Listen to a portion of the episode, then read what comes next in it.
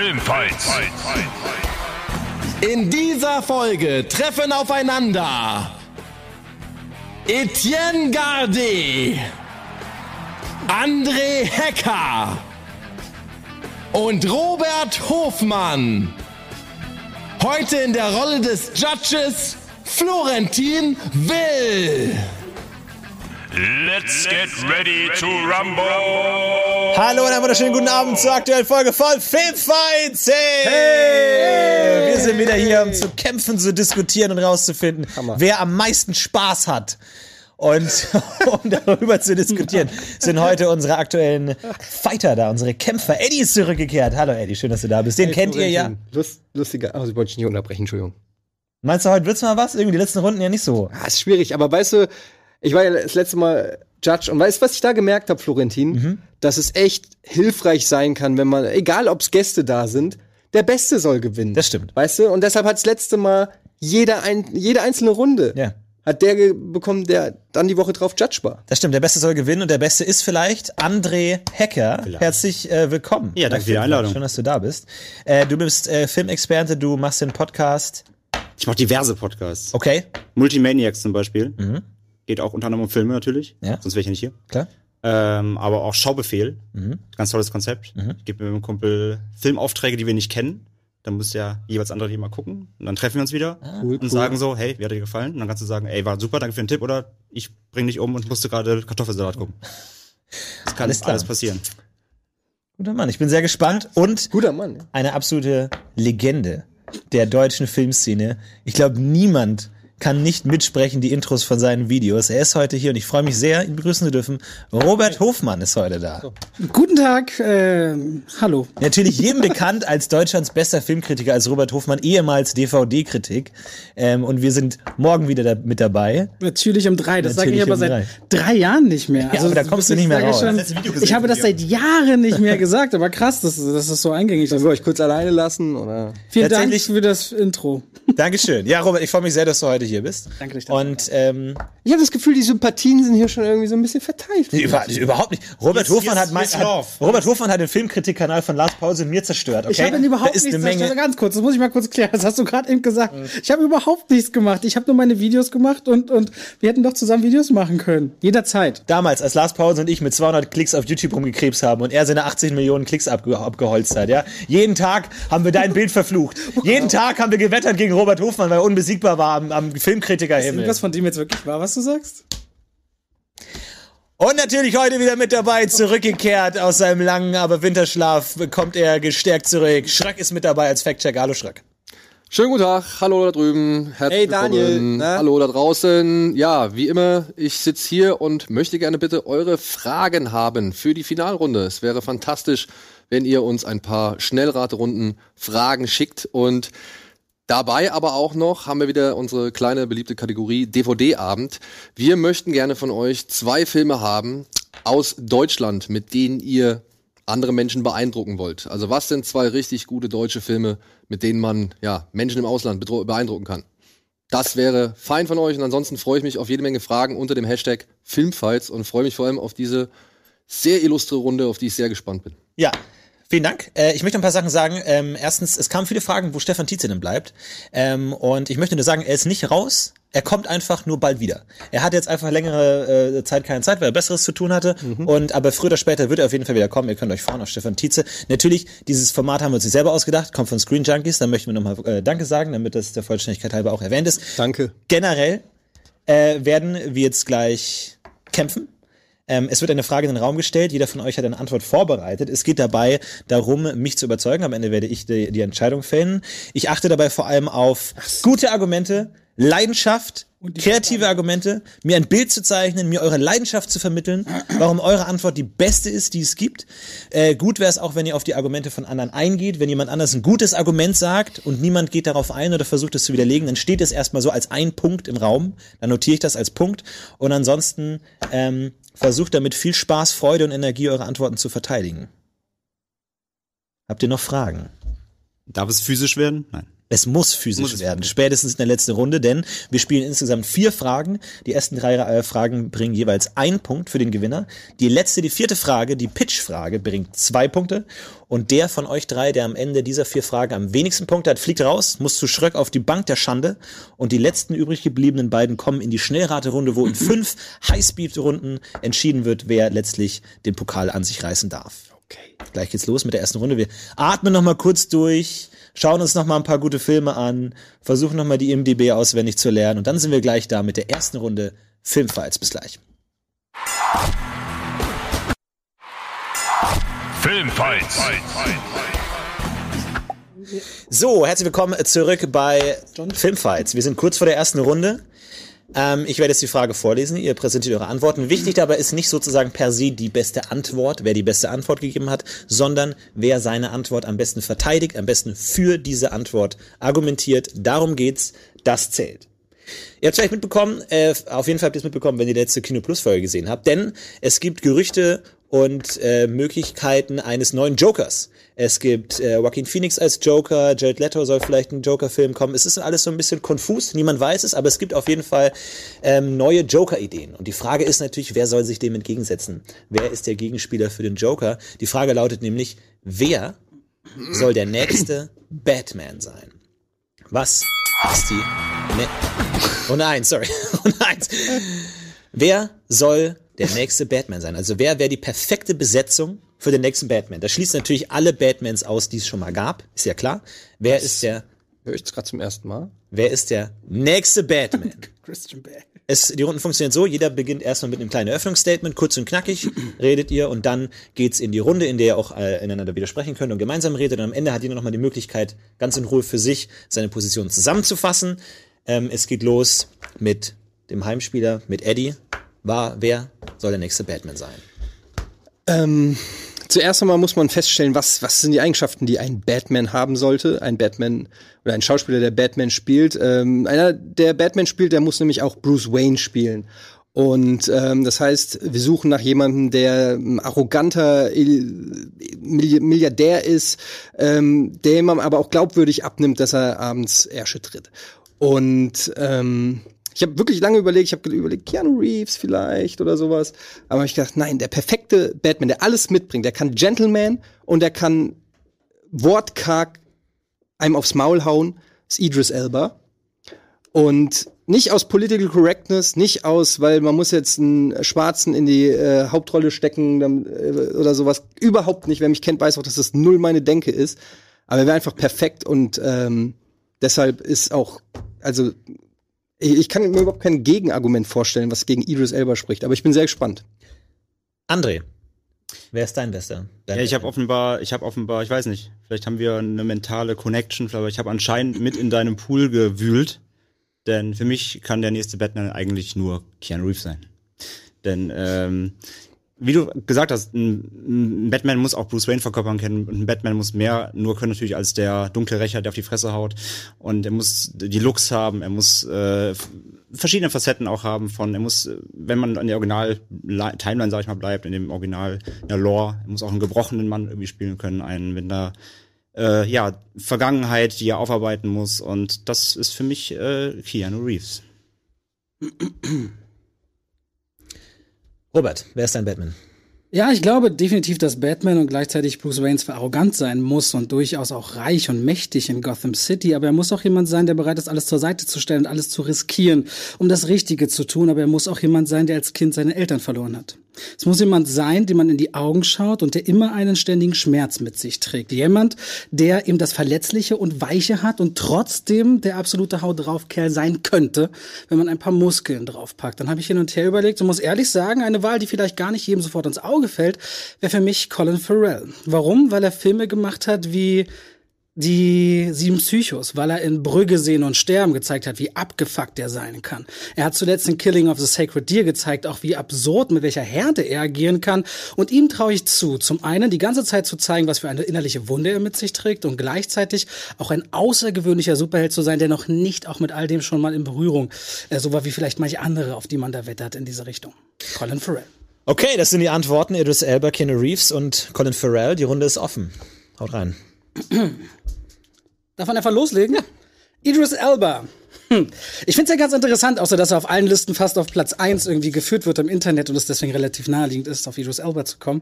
Ich finde, er ist zu hart. Er ist ein zu krasser Macher. Man hat auch zuletzt in der Turm gesehen, er ist der Mann. Wenn er den Raum betritt, hat er eine gigantische Aura und ich habe einen wahnsinnigen Respekt vor ihm. Aber irgendwie, für mich fehlt bei ihm einfach so ein bisschen sehr, sehr das Weiche. Für mich fehlt das, wo ich sage, das ist eigentlich auch jemand, der verletzlich ist und der Hast du wohl offensichtlich die Serie Luther noch nie gesehen? Dann wüsstest du das. Ähm, das ist äh, eine Serie von der BBC, wo er nämlich genau diese Seite zeigt. Ich kann natürlich jetzt das Argument nicht so ganz akzeptieren, wenn man überhaupt nicht die Bandbreite eines Schauspielers komplett kennt, ähm, dann über seine Fähigkeiten das ist ja darüber zu nur eine fabulieren. Behauptung. Das ist ja nur eine Behauptung, ne? Nö, also ich habe Luther gesehen, du nicht, deshalb. Also es ist relativ schwer an von deiner aber die Stelle Frage irgendwas ist ja, du hast anscheinend den dunkle Turm gesehen. Ja gut, ich sag ja nicht nur, weil er nicht auch mal schlechte Sachen gedreht hat. Danach- ist das Argument, dass Danach Idris Elba kein guter Schauspieler ist? Überhaupt in Erwägung für. Nein, das ist nicht seine Schuld, das gebe ich dir recht. Und würdest du sagen, dass Luther der Schwachpunkt, äh, äh, Luther findest sag ich schon, nicht, dass mal, so gut ist ein Luther, dass ich den Namen äh, dass schon- ihn überschreibst äh, Würdest du sagen, Idris Elba war äh, der Schwachpunkt von der dunkle Turm? ähm, es war ja vielleicht nicht schuld, aber er ist so geschrieben worden. In seiner Ja, eben, Verkörperung. er ist so geschrieben worden. seiner, Es lag, nicht an Idris Elbas, es aber sicher nicht an Idris Elbas schauspielerischen Fähigkeit. Ich glaube, da sind wir uns alle einig. Du hast Idris es sogar Elba- eben selber ist sie bei gesagt. Idris Elba einen schwierigen Weg, sich zu verwandeln zu etwas hin. Das siehst du selbst bei einem Ben Affleck, der einfach schon eine Physis mitbringt, die mit seiner Größe, mit seiner Stärke, auch wenn er sich da tot trainiert. Sagst du jetzt, so wo du Ben Affleck sein? eben schon mal in einem Kostüm gesehen hast? Nur weil Nein, nein, Idris nein, Elba nein, hat es ja noch nicht Idris gemacht. Elba ist einfach ein riesiger Typ mit einer riesigen Aura und ich wünsche mir einen Batman, Außerdem wo du nicht es aus nicht. In, 10 Metern in Tor hat er, in Tor hat oder- er ja quasi schon seine Superheldenfähigkeiten dargestellt. Achso, Er ist das ein. Nicht-Aussprechen-Format? Das muss ich natürlich fragen, sonst muss ich die ganze Zeit immer dagegen Wenn es einfach äh, halt nicht stimmt, dann grätsch ich halt rein. Du redest so schnell und so viel, ausreden, Ja, dass man da, man- nee, mein Punkt ist einfach ja, nur- aber wenn er 20 Argumente bringt und dann am Ende darf man erst was sagen, kann ich nicht alle 20 Okay, hintereinander. was ist dein Argument? Okay, ich finde grundsätzlich die. Physis von Idris Elba und seine Grundausstrahlung, die ist so beeindruckend, dass sie zu krass ist, um dieses Zerbrochene zu geben, was uns beispielsweise ein Christian Bale geben konnte. Deswegen glaube ich nicht an Idris Elba. Gut. Wie gesagt, ich habe das schon beantwortet, indem ich gesagt habe, du kennst Luther nicht, deshalb erübrigt es sich. Jeder, der Luther kennt, weiß, wie zerbrechlich und emotional und authentisch vor allem er das rüberbringen kann. Und äh, deshalb erübrigt sich das Argument für mich. Abgesehen davon, ich habe jetzt schon gesagt, was Idris Elba alles kann. Ihr habt größtenteils auch zugestimmt, dass er ein toller Schauspieler ist, dass er euch mitnimmt und so weiter. Idris Elba trauen wir auch alle zu, dass er kör körperlich gut ist, also in einem Batman-Kostüm auch ordentlich austeilen kann. Und ähm, das habe ich alles gesagt. Ihr habt über eure beiden Typen noch gar kein einziges Wort gesagt, außer eurem Eröffnungsstatement. Ja, Woran liegt Punkt, das? dann sag Weil du die Diskussion ja aber auch die ganze Zeit dabei hältst. Du hast angefangen. Nein, Du hast als erstes was zu Idris angefangen. Elba sagen Wir- und dann wollte Dann ich was. erzähl mal, warum ist es Keanu Reeves? Keanu Reeves ist, wie wir alle wissen, nicht nur im, auf, on, on Tape quasi Kampfsport begeistert, sondern auch privat. Er weiß, wie man sich bewegt. Ein Bruce Wayne ist trainiert, ein Batman weiß, wie man kämpft. Er bringt diese, er bringt diese, diese Härte mit, die er nicht nur äh, spielt, sondern er hat sie. Er weiß, sie, er, er beschäftigt sich auch privat mit, äh, er hat Interviews mit äh, Kampfkunst und so weiter und er weiß, wie man, wie man kämpft. Also das ist eigentlich eine safe Sache bei ihm. Was er aber auch mitbringt, ein Bruce Wayne muss einen Anzug tragen können. Bruce Wayne muss auch äh, in der Wayne Corporation auf einer Veranstaltung, er muss, wie gesagt, wie ich eben sagte, er muss die Looks haben. Er muss in einem Anzug smart aussehen. Er muss einen, Absolut. einen weltweiten Konzern und das kann er. Man hat sich zuletzt in John Wick gesehen, auch äh, wenn da viele die, sich über die Filme Maul zerreißen. Man kann nicht sagen, dass er im Anzug nicht smart aussieht. Und das kann er. Er kann einen, er kann einen Macht, äh, einen, einen, einen mächtigen Mann darstellen, der aber auch und das hat er auch schon in Filmen bewiesen, wie ich eben sagte, ein, ein Bruce Wayne hat eine bewegte Vergangenheit. Der muss auch mal, auch vielleicht mit Alfred zum Beispiel, auch ruhige Momente tragen können. Und auch das kann er. Er kann einen, er kann auch einen, einen bedächtigen, einen ruhigen Mann spielen. Er, stra- strahlt Also diese in welchen Ruhe Filmen aus. hat er das hinbewiesen? Wenn du einfach sagst, in Filmen, in welchen denn? In welchen Filmen? Wie zum Beispiel In John Wick, da hat er einen Anzug Nein, auf keinen In Fall. welchen in John Film Wick, hat er seine nachdenkliche Seite gezeigt? Nehmen wir zum Beispiel nicht zuletzt auch Matrix. Da hat er auch sehr ruhige Momente gezeigt, in denen er Das das, Leben Keanu Reeves reflektieren kann. Acting. Der kann halt einfach nicht Ja, aber es acten, der funktioniert. Das ist der schlecht, einer der schlechtesten Schauspieler, Wenn er in die es überhaupt gibt. Es gibt nicht umsonst Memes, die, die Keanu Reeves zeigen, immer mit der gleichen Fresse und der gleichen Emotion. Das ist ja so albern. Was Also ist das Keanu denn? Reeves ist jetzt einer der schlechtesten Schauspieler. der. Ich Absolut. das Äh, nach- Ich sage nicht, dass er einen schlechten Film spielt, aber er selber ist einfach ein, ein wirklich ein brutal schlechter Schauspieler. Verglichen mit Idris Elba, da, das ist ja, da liegen ja Welten dazwischen. Keanu Reeves ist ein Meme, Leute. Es Ja, tut mir leid, also Punkt, wenn man sagt, Keanu Reeves ist einer der schlechtesten. Schauspieler, bin ich einfach so ein bisschen raus. Das gibt so eine Ebene, wo ich sage, entweder du kannst mir das jetzt genau erklären, weil er nur ein saucooler Actionheld ist, aber grundsätzlich sehe ich Nein, das weil er keine Mimik hat, weil er einfach null, er spielt quasi immer die, die Also gleiche so Variante dann von Keanu Reeves. nicht, Keanu Reeves ist in. Keanu Reeves ist in jedem Film immer der gleiche Keanu Reeves von seit ich weiß es nicht wann, seit den 80ern, seit Bill und fucking Ted hat er spielt er mehr oder weniger in Varianten. Deshalb mögen ihn ja auch viele Keanu Reeves Fans, weil er in jedem Film gleich ist. Aber es ist ein So Argument zu sagen, er passt dann auch nicht in Batman. Ja, weil das überhaupt nicht die Persona ist, die für einen Batman gebraucht wird. Dieser zerbrechliche, fast schon weiblich feminine Typ. Du brauchst für Batman brauchst du eben schon auch so ein bisschen diesen Macho, finde ich. Der muss ein bisschen wuchtern. Ich sehe bei Keanu Reeves eher so eine elegante, ups, eine ele so wie hier, so eine elegante äh, Art. Aber den kannst du, ich finde auch der, also Keanu Reeves kann Er ich hat- mir überhaupt er hat nicht. Der, so der ist doch ein Spargeltarzan, Alter. Da kannst doch Batman kann doch nicht ein fucking Spargeltarzan sein. Ich finde, das wenn man Der muss doch ein bisschen massiv das mal, sein. wenn, nee, das finde ich einfach ein bisschen zu alt hergebracht, dass der immer diese gleiche Muskulatur muss. Batman lebt davon, dass er Anzüge Nicht die hat. gleiche, aber Ich zumindest ein bisschen- Muskulatur. Ich finde es ein bisschen Er ist, langweilig. er ist trainierter. Typ. Also find's ein bisschen langweilig. Christian Bale ist auch kein Kampfwalross. Der ist auch einfach gut definiert. Also das Wie passt. Colin Farrell daran? Das ist für mich eine, da bin ich gespannt, was da gleich als nächstes für einen Hass los, äh, losgetreten wird. Ich finde, für mich ist einer der wichtigsten Punkte bei allen Batman-Varianten ist für mich immer die Geschichte von diesem Jungen und äh, wie die Eltern in der Gasse erschossen werden, weil das immer so der Antrieb ist, warum Bruce Wayne der ist, der ist und warum man in Gotham City eigentlich für Gerechtigkeit sorgen will. Das ist die DNA von Batman.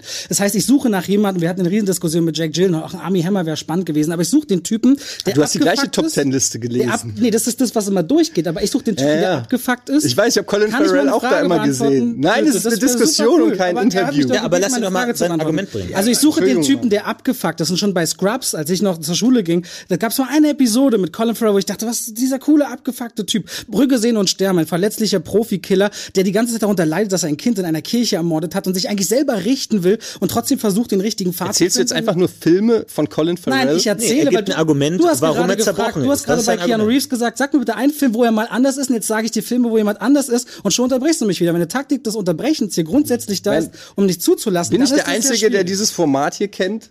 Ich dachte, wir diskutieren. Nein, oder wir ist diskutieren. Ja, aber dann Wir geh doch auf sein. Argument. Aber ich Ja, hab ich liefere doch dir doch, ich liefere Sein dir doch genau das, was du bei ihm kritisiert hast. Ich gebe dir Beispiele, warum ich ihn spannend finde, als Ja, aber Batman. wir haben ja geh auf sein Argument ein. Ja, das versuche ich. ja. Wir haben nur begrenzte Diskussionszeit. Ne? Das bedeutet, dass man limitiert ist auf gewisse Okay, was ist Fakten. das Problem mit so, das, das, Nein, das Problem ist, dass reden wir jetzt über Colin Farrell oder die Art und Weise, wie hier diskutiert Nein, ich hätte gern, äh, dass du auf sein Argument eingehst. Er sagt, er ist zerbrochen, er schmerzt. Das hatte zum Beispiel Ich finde, in Brügge gesehen, André- dass er einen abgefuckten Ich finde, André hat schon das beste Argument direkt am Anfang äh, gesagt. Man muss Bruce Wayne auch diesen arroganten ähm, Million Milliardärstypen abnehmen. Und das das sehe ich. Colin und das sehe ich bei Colin Farrell zu- überhaupt nicht. Zu ruppig. Der ist einfach von Natur aus, der ist so, und der ist halt eher so der, der ist, wie du sagst, er ist abgefuckt. Er ist aber eher so ein, so ein rougher Typ. Er passt eher in so, in so einen Gangsterfilm kannst du ihn reinstecken, aber er, er kann keinen, er kann nicht diesen altlatten Millionärsboy ta tamen, das kann er nicht. Wie oft haben Leute vorher gesagt, das kann der nicht und genau dann, wer hat bei dem Heath Ledger und Joker das gedacht? Und auf einmal springt das doch um, wenn man denkt, ey, das ist mal gegen den Typ besetzt. Also wenn ich einen Batman neu besitze, suche ich ein Wagnis und nicht das Vorhersehbare. Okay, ganz So es wie zum Beispiel ein, ein schwarzer Schauspieler. Okay. Die Tage, Gut, das- wolltest das du Argument nicht hast ziehen du und selbst- jetzt ziehst du's? Du wolltest Argument erst die Karte selbst nicht ziehen. Kann man doch nicht von der? Hand, kann man doch nicht von der Hand. Ich sag nicht, ja, nein, nein, nein, nein. Ich habe gesagt, ich mache es okay. nicht, weil es politisch korrekt ist. Das heißt aber nicht, dass etwas, das korrekt korrekt ist, also korrekte Politik ist, dass man das, dass er nicht nicht nehmen darf. Ja, aber du hast ja selber als Argument Ja, gebracht Okay, aber gut, gegen- also nochmal ganz kurz. Jeder hat jetzt nochmal ganz kurz die Möglichkeit, kurz und knapp sein null Punkt mit Doppelmoral zu zusammenfassen. Robert, nochmal ganz kurz von dir, kurz und knapp, warum ist es Colin Farrell? Ich will immer auch das Kind in Bruce Wayne sehen. Okay. Ein Batman braucht die Looks, ein Bruce Wayne braucht die Looks und äh, er hat beides. Was ist die Lux? Ich weiß Er gar hat, nicht, was er das hat, ist. Du, du schaust diesen an und du kannst ihn dir vorstellen. Du kannst, du hast den Anzug, du hast den perfekten Bruce Wayne, du kannst ihn in den Batman-Suit stecken und du weißt, das Kind passt alles, er ist Batman. Okay. Und das passt bei ihm beides. Okay, Eddie? Bei Idris Elba ist der einzige von allen hier genannten, der nur die, der nicht mal seine Stimme verstellen braucht und auch keinen künstlichen Sprachgenerator, um so zu klingen wie Batman. Gut, okay, damit beende ich die Runde. Wow, Leute. Inten intensive Runde, macht auf jeden Spaß. Fall Also, viel ich- Es macht Spaß, finde ich. rumherum. Also wir haben viel gehört zum Thema ich will, nicht zum Inhalt, Körperlichkeit. ich will nur äh, zum Verständnis. Ja. Ja. Nicht, dass das kommt, weil du mir dauernd vorwirfst, dass ich unterbreche. So, nur mal zum Verständnis. Wir können, wir haben erst die Einzelmonologe, wo man nicht unterbrochen werden darf. Ja. Deshalb gibt es die. Ja. Und dann haben wir die offene Runde. Das ist eine ganz normale Diskussion, als wenn wir fucking noch mal am Bier äh, bei einem Bier in Ja. der Kneipe sitzen. So und da würde man doch auch unterbrechen und nicht einfach zehnminütige Monologe halten und dann sagen, jetzt darfst du Ja, was. aber er, er hat keinen dazu- Monolog gehalten, so? er hat nur sein Argument Darf gebracht ich- und du hast ihn in seinem Argument Dazu unterbrochen. wollte ich eine Sache nämlich fragen, weil folgendes ja dann passiert. Wir, haben, wir hatten kurz über Idris Elba gesprochen und dann haben wir uns hin und her fünf Minuten lang über Idris Elba, bis du gesagt hast, warum reden wir nicht über jemand anderen, hältst aber die Diskussion bei Idris Elba. Und da frage ich mich, ist das Taktik aus Erfahrung oder ist das eigentlich gegen die Regel? Weil ich bin mir nicht sicher. er nicht Deswegen finde ich es gut, dass du sagst, das ist auch kein Vorwurf. Ich finde es gut, dass wir das Reglement reden. Für mich ist das erste Mal hier. Tut mir leid. Na, es gibt in der Hinsicht keine Regeln, aber es ist durchaus eine gute Strategie, immer bei seiner eigenen Antwort zu bleiben. Deswegen weiß ich damit nicht, was ist Taktik und was ist nicht. Deswegen habe ich vielleicht versucht, das unterbrechen. unterbrechen. Fertig uns im Kreis. Machen wir zwei. Also ganz kurz, also ich fasse mal zusammen. Also wir haben wahnsinnig viel gehört über Körperlichkeiten. Wer hat zu viele Muskeln, wer hat zu wenig Muskeln? Was macht eigentlich den Bad, äh, Batman aus? Eddie hat so ein bisschen angefangen zu erzählen, was den Batman ausmacht. Das hat mir im Allgemeinen so ein bisschen gefehlt. Ihr habt immer nur gesagt, ja, der hat ja Muskeln oder er hat keine Muskeln. Ähm, aber generell, was ist denn das Coole an dem Batman, äh, an der Figur Batman? Was sind coole Momente? Was sind, äh, aus welchen Gründen lieben wir denn die Schauspieler, die bis jetzt schon Batman verkörpert hatten? Was hatten die denn so? Also was ist denn die Qualität, die ein Batman-Schauspieler ausmacht? Ähm, Eddie hat es äh, so ein bisschen angesprochen mit, er muss auch Bruce Wayne sein. Das heißt, er muss auch irgendwie elega elegant sein, arrogant. Ähm, das sind alles so Begriffe, die so ein bisschen hohl geblieben sind. So, ich würde mir dann gern äh, äh, wünschen, warum ist er denn so arrogant? Warum kann er denn gut arrogant spielen? Was hat er denn für Eigenschaften, die jemand anderes nicht kann? Auf der anderen Seite hat Eddie auch die Körperlichkeit äh, beschrieben und gesagt, dass Idris Elba ein guter Schauspieler ist. Da fand ich der Einwand von Robert gut, dass man das nicht einfach so sagen kann. Er ist ein guter Schauspieler. Ähm, was ist der denn, das, was macht ihn denn zu einem guten Schauspieler? Woran sieht man das denn? Wenn du einfach sagst, er ist ein guter Schauspieler in Luther, das kann jeder behaupten. Ja, also da das weiß ich nicht, was aber da ganz kommt. ehrlich, da habe ich gesagt, er ist ein guter Schauspieler in Luther, weil er da zeigt, welche emotionale Bandbreite er spielen kann, dass er total verletzlich ist. Das habe ich alles gesagt. Ja, aber das, das, ich, ich fände schön, wenn man da so ein bisschen argumentiert, warum, also was das bedeutet. Du sagst einfach, er hat eine emotionale Bandbreite. Das, äh, also ich sage ja nicht, dass es, unbedingt, dass es, dass es jetzt ein Negativpunkt ist, aber generell finde ich es gut, das noch ein bisschen ist es, wenn auszubauen. du jetzt ein Urteil fällst, eine Situation, wo wir trotzdem mit dir noch weiter diskutieren? Ich dachte jetzt, ich eigentlich halt einfach- Eher, eher weniger, eher weniger. Aber wir können, wir können nach ein bisschen drüber. Äh, André hat äh, Keanu Reeves ähm, angeführt, als er ist vielseitig, er ist gebrochen, er interessiert sich auch privat für Kampfsport, ähm, er weiß, wie man kämpft und er kann gut in einem ähm, äh, Anzug aussehen. Äh, auch da der die, die Nachfrage, wo er das denn eigentlich zeigt, wo er seine zerbrechliche Seite zeigt, da hast du gesagt Matrix. Jetzt, ähm, auch da hätte ich mir gewünscht, wo zeigt er das denn in Matrix? Wo seine zerbrechliche Seite? Ich glaube, da hätte man andere Filme nennen können, wo er das eher zeigt. Aber auch da habe ich nicht ganz gesehen, wo diese verletzliche, subtil spielende Seite von Keanu Reeves wirklich auftaucht. Und ähm, das Argument von Eddie, dass er ein Meme ist, dass er allgemein verschrien wird, als er spielt immer dieselben Rollen, finde ich ein gut aus, durchaus gutes Argument. Ähm, da hätte es jetzt sagen können, wo er denn mal eine ganz andere Rolle spielt. Aber tatsächlich auf der ersten Ebene äh, kann man das schon so argumentieren, dass er wirklich immer dasselbe spielt und dass dieses Meme auch aus, de aus diesem Grund überhaupt erst existiert.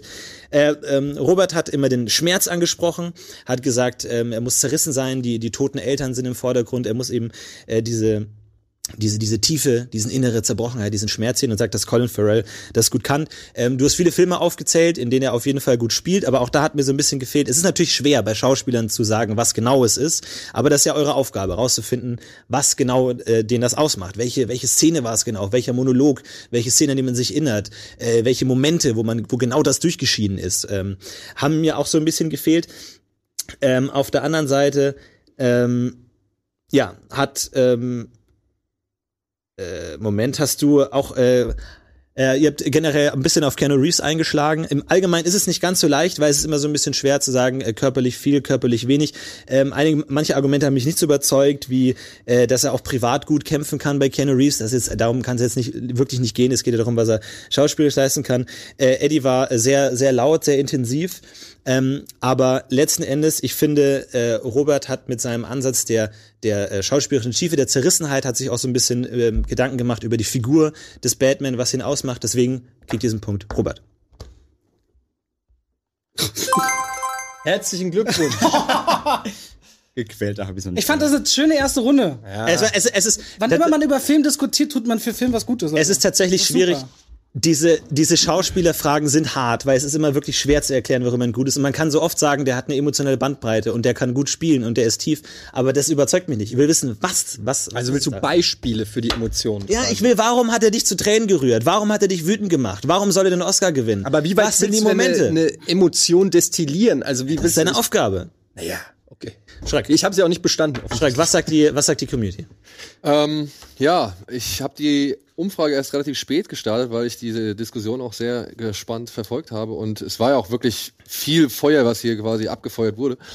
Ähm, die Community ist knapp vorne bei Etienne mit 46 Prozent. 32 Prozent sagen, Robert hat's am besten verkauft, sein Darsteller, und 22 Prozent bei André für Keanu Reeves. Also knapp, würde ich sagen. Und ja, ich hätte nur eine Frage an Etienne. Ja, gerne. Wenn Idris Elba Batman ist, Ja. welche Farbe hat der Anzug? Weiß. Nein, natürlich auch schwarz. Komplett schwarz, ja? Ah, da Grauabstufung, Die, die Daniel. Frage ist mir gekommen, ich wollte sie aber nicht stellen. Ja, aber ich meine, das Ziel von Batman, ihr wisst schon, warum der Anzug dunkel ist. Er will halt nicht gesehen werden. Ne? Die Frage ist, wie setzt man es filmisch um? Ich verstehe, worauf die Frage hinausgeht, aber Genau das. ähm, aber ich glaube, das würde man schon irgendwie hinkriegen. Gut ausleuchten. Okay. Ja, Aber ich darf ich noch eine Sache, bevor wir in die nächste Runde Ja, gehen, gerne. diese äh, Political Correctness Sache, da, weil das möchte ich nur noch einmal klarstellen. Einen, ich, der Punkt geht eher an dich, will auch gar nicht mehr, aber wenn man sagt, ähm, man nimmt ihn nur aus dem Grund, weil der Political Correctness, um eine Agenda zu machen, dann ist das natürlich scheiße. Aber es ging ja um die Frage, was mutig ist. Und trotzdem eine ikonische Figur wie Batman, die bisher immer äh, von einem weißen Darsteller dargestellt wurde, dann schwarz zu besetzen, genauso wie es wäre, wenn man James Bond plötzlich mit einem Schwarz besetzt. Das ist eine mutige Entscheidung. Glaube Na ich schon. Glaube Ja? ich schon, ja. Ich möchte mal ehrlich sagen, ich gebe dir doch vollkommen Findet- findet ihr recht. nicht? Aber er hat nur, jetzt mal wirklich, er hat vollkommen recht. Ich hätte vielleicht an seiner Stelle das auch, wäre auch aus der Deckung gegangen. Aber ich glaube, so sind die Spielregeln hier. Du hast uns einfach die Vorlage geliefert, ist- die das, das wieder ist aber ganz was anderes. Weil du hast, Das das, ist- das, das ist so. Ja, aber es, ich es finde, ist halt ein Argument, das man gut überlegen kann, weil es ist halt einfach, Ja. da- das, das darf Ich ihn natürlich nicht als, als Qualität ausmachen, das ist ja klar. So, von daher, da kannst du ja, dann, dann hast du ja den Punkt, dass du den, den Exoten sozusagen nimmst. Also man muss auch ehrlich sagen, als- also wann immer auch Muskeln oder nicht Muskeln, weil du kannst ja auch nur bis zu einem bestimmten Grad mit äh, aufgrund der DNA Muskeln drauf transportieren. Wenn das ein Kriterium ist, kann man auch das irgendwann, also zumindest mit in die Runde schmeißen. Alles klar, ich wollte nur. Aber du hast vollkommen recht, nein, bin Okay, vollkommen bei dir. wir atmen kurz durch, wir beruhigen uns und beginnen jetzt mit Runde Nummer zwei.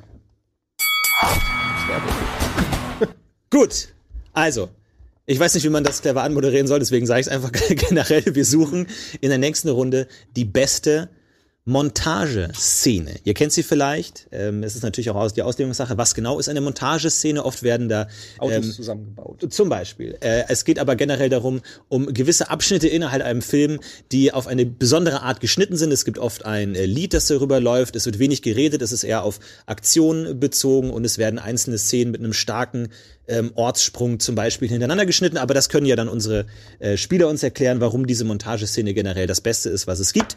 André fängt an und was ist die beste Montageszene? Ja, für mich die beste Montageszene äh, stammt aus dem 78er Dawn of the Dead von äh, George A. Romero, äh, Rip und so, äh, ist ja vor kurzem ist leider verstorben. Und ja, in der Szene, in dem Film gibt es eine Szene, eine Montageszene, in der ähm, die Protagonisten befinden sich in einem Kaufhaus. Ähm, der Film hieß ja auch in Deutschland Zombies im Kaufhaus in, in den ersten Jahren und ähm, ja, die ganze Welt ist dem Untergang geweiht und die Menschen haben es geschafft, sich eine Mall, einen Supermarkt äh, zu befreien von Zombies. Sie haben die Zombies mit Mühe und Not, mit hartem Kampf äh, aus der äh, Mall vertrieben und sie gehört jetzt ihnen. Sie haben sie sich erobert. Dabei gab es auch Verluste, dabei gab es Verletzungen, dabei gab es Leid. Und es gibt eine Montageszene, ähm, in der ja einfach gezeigt wird, wie diese Personen jetzt mit dieser kurzen Moment der Ruhe umgehen und sie sie shoppen einfach. Sie tun das, was ein Mensch im Kaufhaus, wenn er einfach nichts zu tun hat, tut. Sie shoppen, sie sie kaufen einfach willkürlich ein. Sie haben einen Moment der Freude und des Zusammenseins. Dazu spielt halt eine leicht schrullige, kitschige, aber passende ähm, Musik ein und sie sie haben einfach einen Moment der Freude in diesem dieser schlimmen Zeit und das ist einfach ein, ein toller Moment in diesem Film, der auch einfach raussticht, weil er so weil er wirklich nur kurz ist und so prägnant, aber er ist komplett anders als der ganze Rest des Films und das macht ihn sehr besonders. Alles klar. Gut. Robert.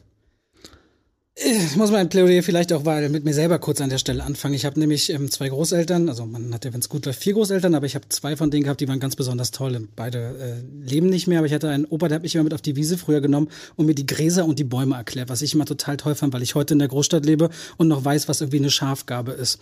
Als ich dann oben gesehen habe, den Pixar-Film von 2009, am Anfang lernen wir ja Karl kennen und seine Frau und eine Szene, wie die beiden sich kennenlernen, wie sie ihr Leben leben, wie sie Träume haben, wie sie unbedingt an einen bestimmten Ort mit ihrem Haus wollen, sich aber nie leisten können, werden. Sogar ihr Kinderwunsch geht kaputt und irgendwann stirbt sie und er ist alleine zurück mit seinem Haus ganz verbittert. Ist das, glaube ich, eine Szene, bei der fast jeder weinen muss, wenn er sich daran zurückerinnert. Und wenn ich an oben denke, denke ich daran zurück, wie es für mich war, ein Kind zu sein und mit meinem Großvater zusammen wo lang zu laufen. Und diese Musik dazu, die extrem eingängig ist, holt mich immer wieder zurück. Und für mich ist es eine der traurigsten, schönsten und emotionalsten Filmmontagen der Filmgeschichte. Alles klar, vielen Dank. Eddie. Das war beeindruckend. Ähm, ich habe Scarface. Erzähl uns deine private Geschichte dazu. Ähm, ich habe keine private Geschichte äh, dazu, außer dass äh, ich, ähm, vielleicht auch weil ich ein Kind der 80er bin, aus einer Zeit komme, wo quasi die Montagen in dem Sinne, wie ich es verstehe, ähm, einfach fast entstanden sind. Es hängt damit zusammen, dass damals eben das, die Musikvideos aufkamen mit MTV und plötzlich alle versucht haben, so eine Art Musikclips, äh, so ein Musikclip, ein Videoclip, Ästhetik in ihre Musikvideos, äh, in ihre Filme einzubauen. Deshalb gibt es bei Rocky äh, teilweise Montageszenen, die wie ein komplettes Musikvideo drei Minuten lang gehen und geschnitten sind. Und äh, Scarface ist so ähnlich in dem Sinne, dass es auch äh, erstmal ähm, mit Push It to the Limit so einen richtigen Pop-Song plötzlich gibt, der in voller Länge ausgespielt wird. Und wir sehen dann aber in dieser Montage ähm, quasi du kannst sie nicht aus dem Film rausnehmen, so wie bei anderen Montagen, dann fängt, funktioniert der Film nicht mehr. Denn in dieser Montage siehst du den Aufstieg von Scarface, du siehst den Aufstieg von Tony Montana, gespielt von Al Pacino, vom, äh, vom kleinen Smalltown Criminal hoch zum absoluten Gangsterboss. Du siehst plötzlich, wie er heiratet. Du siehst, ähm, wie sein, äh, nicht wie er heiratet, sondern wie sein äh, Bruder heiratet, wie die Häuser größer werden, wie der Prunk krasser wird, wie er sich mit Bankangestellten äh, trifft und immer mehr Geld zur Bank bringt und so weiter. Und du siehst in, in, in die, diesen drei Minuten alles siehst du kommen. Und dann endet es mit Michelle Pfeiffer, seiner äh, jetzt mittlerweile Frau, vorm Spiegel, die äh, eine Line Koks zieht und quasi, äh, du siehst an, ihr an dass sie quasi kurz vorm Tränenausbruch ist. Und dann endet diese Montage und sie leitet quasi den großen Fall von Scarface Tony Montana sozusagen ein. Alles klar. Gut. Die Runde ist offen. Äh, du hast gerade gesagt, äh, man kann die, also ein Argument ist, man kann die Szene nicht aus dem Film nehmen. Mhm. Das äh, finde ich ist generell bei Montagen oft so. Also ist bei allen drei sogar, finde ich jetzt in dieser Runde zum Beispiel so. Das finde ich ist also kein Argument zu nennen. Das ist nur das Argument, dass sie drin ist, weil, weil sie muss. Nee, das ist, ich sag nur, dass es bei meinem Ja. Film das erfüllt. Ich finde erstmal schön, dass wir so drei unterschiedliche Montagen haben. Also das sind doch alles drei tolle Beispiele. Gerade hier bei äh, deinem Film ist es ja auch, dass die Leute in dieser ängstlichen Welt erstmal so rauskommen aus dem Moment, dass sie eigentlich gleich sterben könnten und sich mal wieder kurz wie Menschen fühlen. Und gleichzeitig ist das ja damals auch Konsumkritik gewesen. Ne? Also dass diese Mall ja immer so der Zugang ist in sich einer umwälzenden Gesellschaft, die bloß noch danach geht, irgendwie zu konsumieren. Also ich habe erstmal nur ein Lob für die Auswahl. Muss ich denn andere sofort hier immer angreifen? Nee, ich w- muss aber ganz kurz sagen, ich habe mich auch ehrlich gesagt, wir kriegen ja ähm, nur die Filmnamen, aber ohne zu wissen, wer zu und zu, von wem was ist und zu welcher Kategorie. Und äh, ich wusste natürlich anhand der Frage, ähm, dass die Filme, die nicht von mir sind, dass es dann nur eine Auswahl von so und so vielen Filmen gibt. Und ich dachte, na, das kann ich jetzt nicht verraten, weil es ist die nächste Runde Frage, ist, ist ab und habe mich komplett falsch vorbereitet. Okay, was ist, was ist Das wollte ich eigentlich Was ist dein sagen. Argument? Naja, schon äh, das, die Montageszene in Up ist, ist, ist wirklich eine, eine sehr schön emotionale Montageszene. Es ist aber auch ein, ein Pixar-Film, der meiner Meinung nach fast der ganze Film ist irgendwie wie eine Montage. Also ich finde, das ist nicht so ein, so ein extra Element, sondern du hast immer wieder diese Phasen, wo Zeit übersprungen wird mit Musik und so weiter. Und ich finde, da ist, Ist das wirklich ein Argument gegen die Frage einer einzelnen Montageszene wie der ganze Film im Vergleich dessen? Ja, finde ich schon, weil die Montage ist eben das- was ein ganz besonderes Element in dem Film. Wenn, wenn der ganze Film Musik, das ist wie eine Musikclip-Show. Aber wenn du in einem ganz normalen Spielfilm, jetzt wie Scarface, plötzlich so einen Popsong hast und, und das so äh, in dieser Montage sehen und es hypt einen so richtig, so wie bei Rocky oder so. Ich finde, das ist was Besonderes. Aber oben hat doch einfach die Geschichte, dass es auch eine große Reise ist. Und eine Reise ändert nun mal Orte und auch die Handlungen, die Figuren, die auftauchen. Das kann man dem Film jetzt schwer vorwerfen. Das wäre wie wenn ich bei König, also Nein, nein, das fast werfe ich jede dem Film auch nicht Animationsfilm Ich so nur, das passt halt zum Montage. ich finde halt, wie dieser Film die ersten vier Minuten umgeht. Also ich denke immer noch, wie die beiden den Berg hochlaufen und sie nicht den Berg hochkommt. Und er versteht, sie werden niemals diese Reise machen.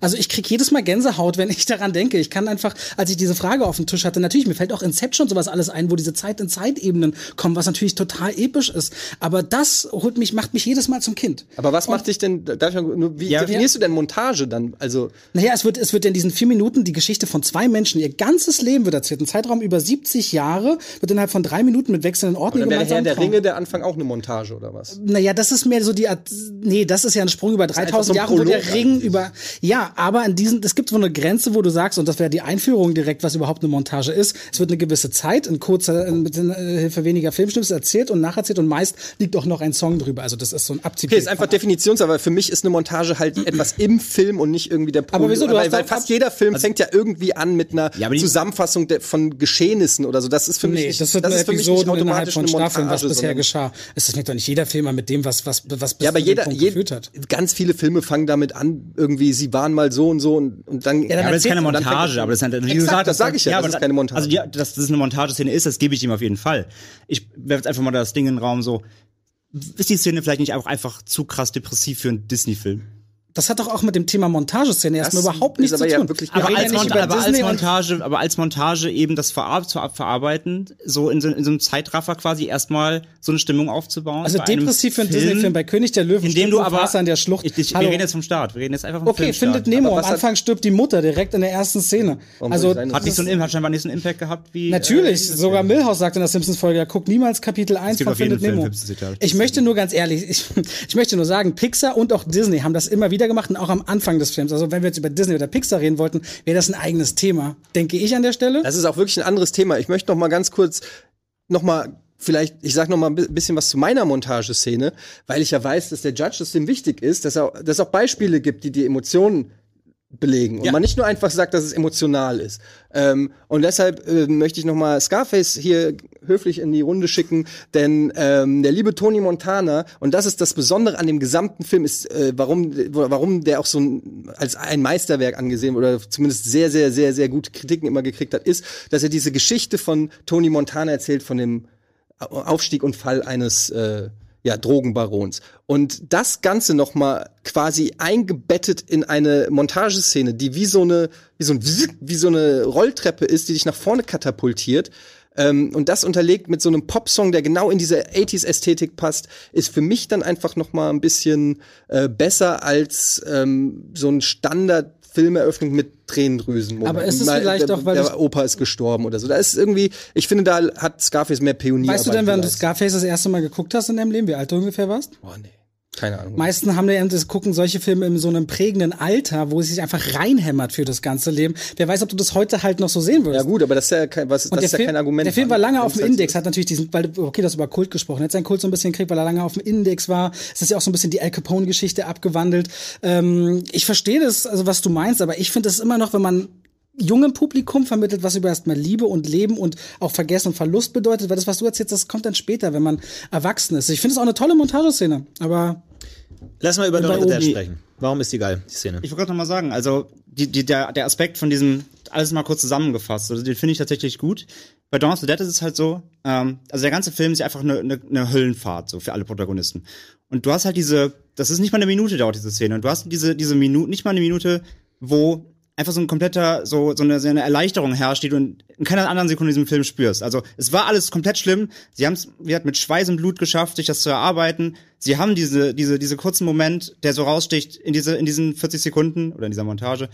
Und danach wird wieder alles komplett scheiße, weil kurz danach passiert dann die Szene, wo äh, eine Rocker, eine Rocker-Gang, eine Rockerbande auf sie aufmerksam wird und die stürmen das äh, Einkaufszentrum und machen quasi alles zunichte, was sie sich gerade aufgebaut haben, den ganzen Film über. Weil die Szene passiert im letzten Drittel, der dauert ja relativ lang und du hast dann wirklich so viel Scheiße erlebt zusammen mit den, mit den Protagonisten. Und dann haben sie diesen Moment und du freust dich für sie, dass sie diese Ruhe jetzt einfach mal haben. Der, und wie hat einer der Protagonisten, der Roger, ist auch schon gebissen worden. Das heißt, du weißt, er wird es eh irgendwann nicht mehr machen. Und, ähm, und dann kommt eben das, diese, dieser, Szene, dieser Moment, wo sie halt in diesen Mall brechen und die zerstören alles, was sie gerade ihnen aufgebaut haben. Und das ist alles zunichte und es war alles umsonst vor allem. Und das ist das, was ich bei der Szene so unfassbar äh, krass finde, einfach, weil das so ein, das, das, das ist so der, der Moment Hoffnung, der danach sofort zerstört wird. Aber für diesen Moment Aber ist der er da. glaubwürdig? Also in dem Moment denke ich mir, äh, die sind in dieser Mall und du weißt, der Film äh, heißt Dawn of the Dead, ist von George A. Romero. Also ich meine, es war jetzt nicht so überraschend, dass äh, wann kommt die Montageszene? Im letzten Drittel. Ja, dass dass dann irgendwie danach noch das noch weiter, dass es kein Showdown gibt, sondern dass es jetzt eine Dreiviertelstunde lang äh, Happy End in Aber Mall Shopping im- und dann kommen die aber du hast Credits. im Moment also, Hoffnung. Das ist nee, das ist wirklich nicht. Also ich Der liebe Film Dawn of halt ich liebe Dawn of the Stunde, Dead, aber das, aber das ist halt das ist halt ein, das ist wirklich ein ganz schwacher Trick, den der, der Film zieht und das würde auch unter heutigen Maßstäben schon gar nicht mehr.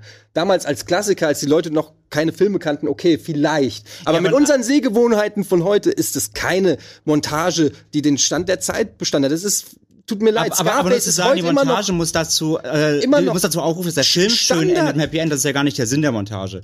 Das der Sinn der Montage ist, zu zeigen, dass es im Moment Hoffnung das- gab. ja, und sie, und sie, das und das, schon das hat. Robert schon so gesagt, das ist ja eine Gesellschaftskritik auch in der Form. Und was machen sie halt in diesem Moment auch noch? Das ist ja quasi noch eine, der persifliert sich noch selber. Sie kaufen halt ein, weil sie einfach nichts anderes zu tun haben. Also, Ja, es ist, es ist, es ist so ein Aber das ist eben Fallback so auf das Thema. Von wann ist der 78? 78. Ja, von 78. Das ist halt so eine Mentalität, so ja, äh, guck mal, die da sind überall Untote, wir gehen in die Mall und kaufen ein. Das ist so plakative äh, Kritik. Deshalb Ja, das sag ist ich ja, vor- Konsumkritik, aber ja, aber das ist Konsumkritik. Das kann ein. Zwölfjähriger sagen, dass das Konsumkritik. Das ist nicht irgendwie besonders smart oder so, wie du das jetzt darstellst. Das ist einfach. Ich finde, nach heutigen Maßstäben ist es eine plumpe Szene. Ich finde schön, mit wie viel Leidenschaft du das aber vertrittst. Ich glaube, du Ja, bist darum der geht's große, doch du bist der große, ich würde mal sagen, großer Horrorfan, aber ich glaube auch im Vergleich, wenn du dir Filmgeschichte anguckst und es ist, mag eine Montageszene sein, eine, die bestimmt auch in diesem Film toll ist, aber gesamtheitlich über die Filmgeschichte, ist, muss ich auch so sagen, muss so ein Scarface-Ding einfach größer. Es trägt mehr, es erzählt auch mehr an kurzem Raum. Dieser Okay, Relief, können wir mal ganz kurz, guck dir mal sein T-Shirt an. Ja. So, okay. und guck mal, wer da draus ist. Da ist der Loser der Vorrunde, Keanu Reeves. und welches Poster macht er nach? Er ist ein Meme. Er, ja, er ist ein Scarface. Meme, aber ja, exakt. Alles klar, gut. So, das äh, muss doch mal einen Punkt jetzt geben für Scarface auf seinem T-Shirt. ja, es geht aber nicht um die Montageszene. Mir Ist nicht, der- die Frage ist nicht, ob der Montage. Film gut ist, sondern ob die Seit wann Montageszene bist du gut denn ist. so präzise als Ja, es tut mir Judge? leid. Also, wir haben eine es Menge macht immer noch gehört. großen Spaß. Wir haben eine. Menge gehört. Ähm, ich würde ganz kurz mal äh, fragen. Äh, Schröck, sieht's irgendwie, du bist ja Fact-Checker. Äh, hast du irgendwie ein paar Facts äh, gefunden, die du kontrollieren kannst? Irgendwas, wo du äh, penibel sein musst? Ah, ich, ich will eigentlich gar nicht zu penibel sein. Ich meine, Eddie hat irgendwann mal gesagt, dass ähm, Scarface eine der ersten Montagen mit dem Popsong irgendwie waren. Das ist ein bisschen schwierig, wenn im Jahr, im gleichen Jahr Flashdance rausgekommen ist. Da weiß ich jetzt nicht, welcher Film zuerst war. Ähm, Montagen, da habt ihr alle recht. Ihr habt alle drei Montagen, habt ihr auf jeden Fall genannt. Es ist egal. Also ab ist auf jeden Fall eine Montage, weil, wie Robert genannt hat, über einen großen Zeitraum eine, in einer sehr kurzen Zeit erzählt wird. Aber auch der Anfang von Herr der Ringe ist trotzdem noch eine Montage. Montage ist auch zum Beispiel die berühmte Treppenszene von Eisenstein aus dieser Schwarz-Weiß-Film, den Brian De Palma dann mit Untouchables kopiert hat. So, ja? Also das sind alles Montagen. Ihr habt auf jeden Fall alle recht.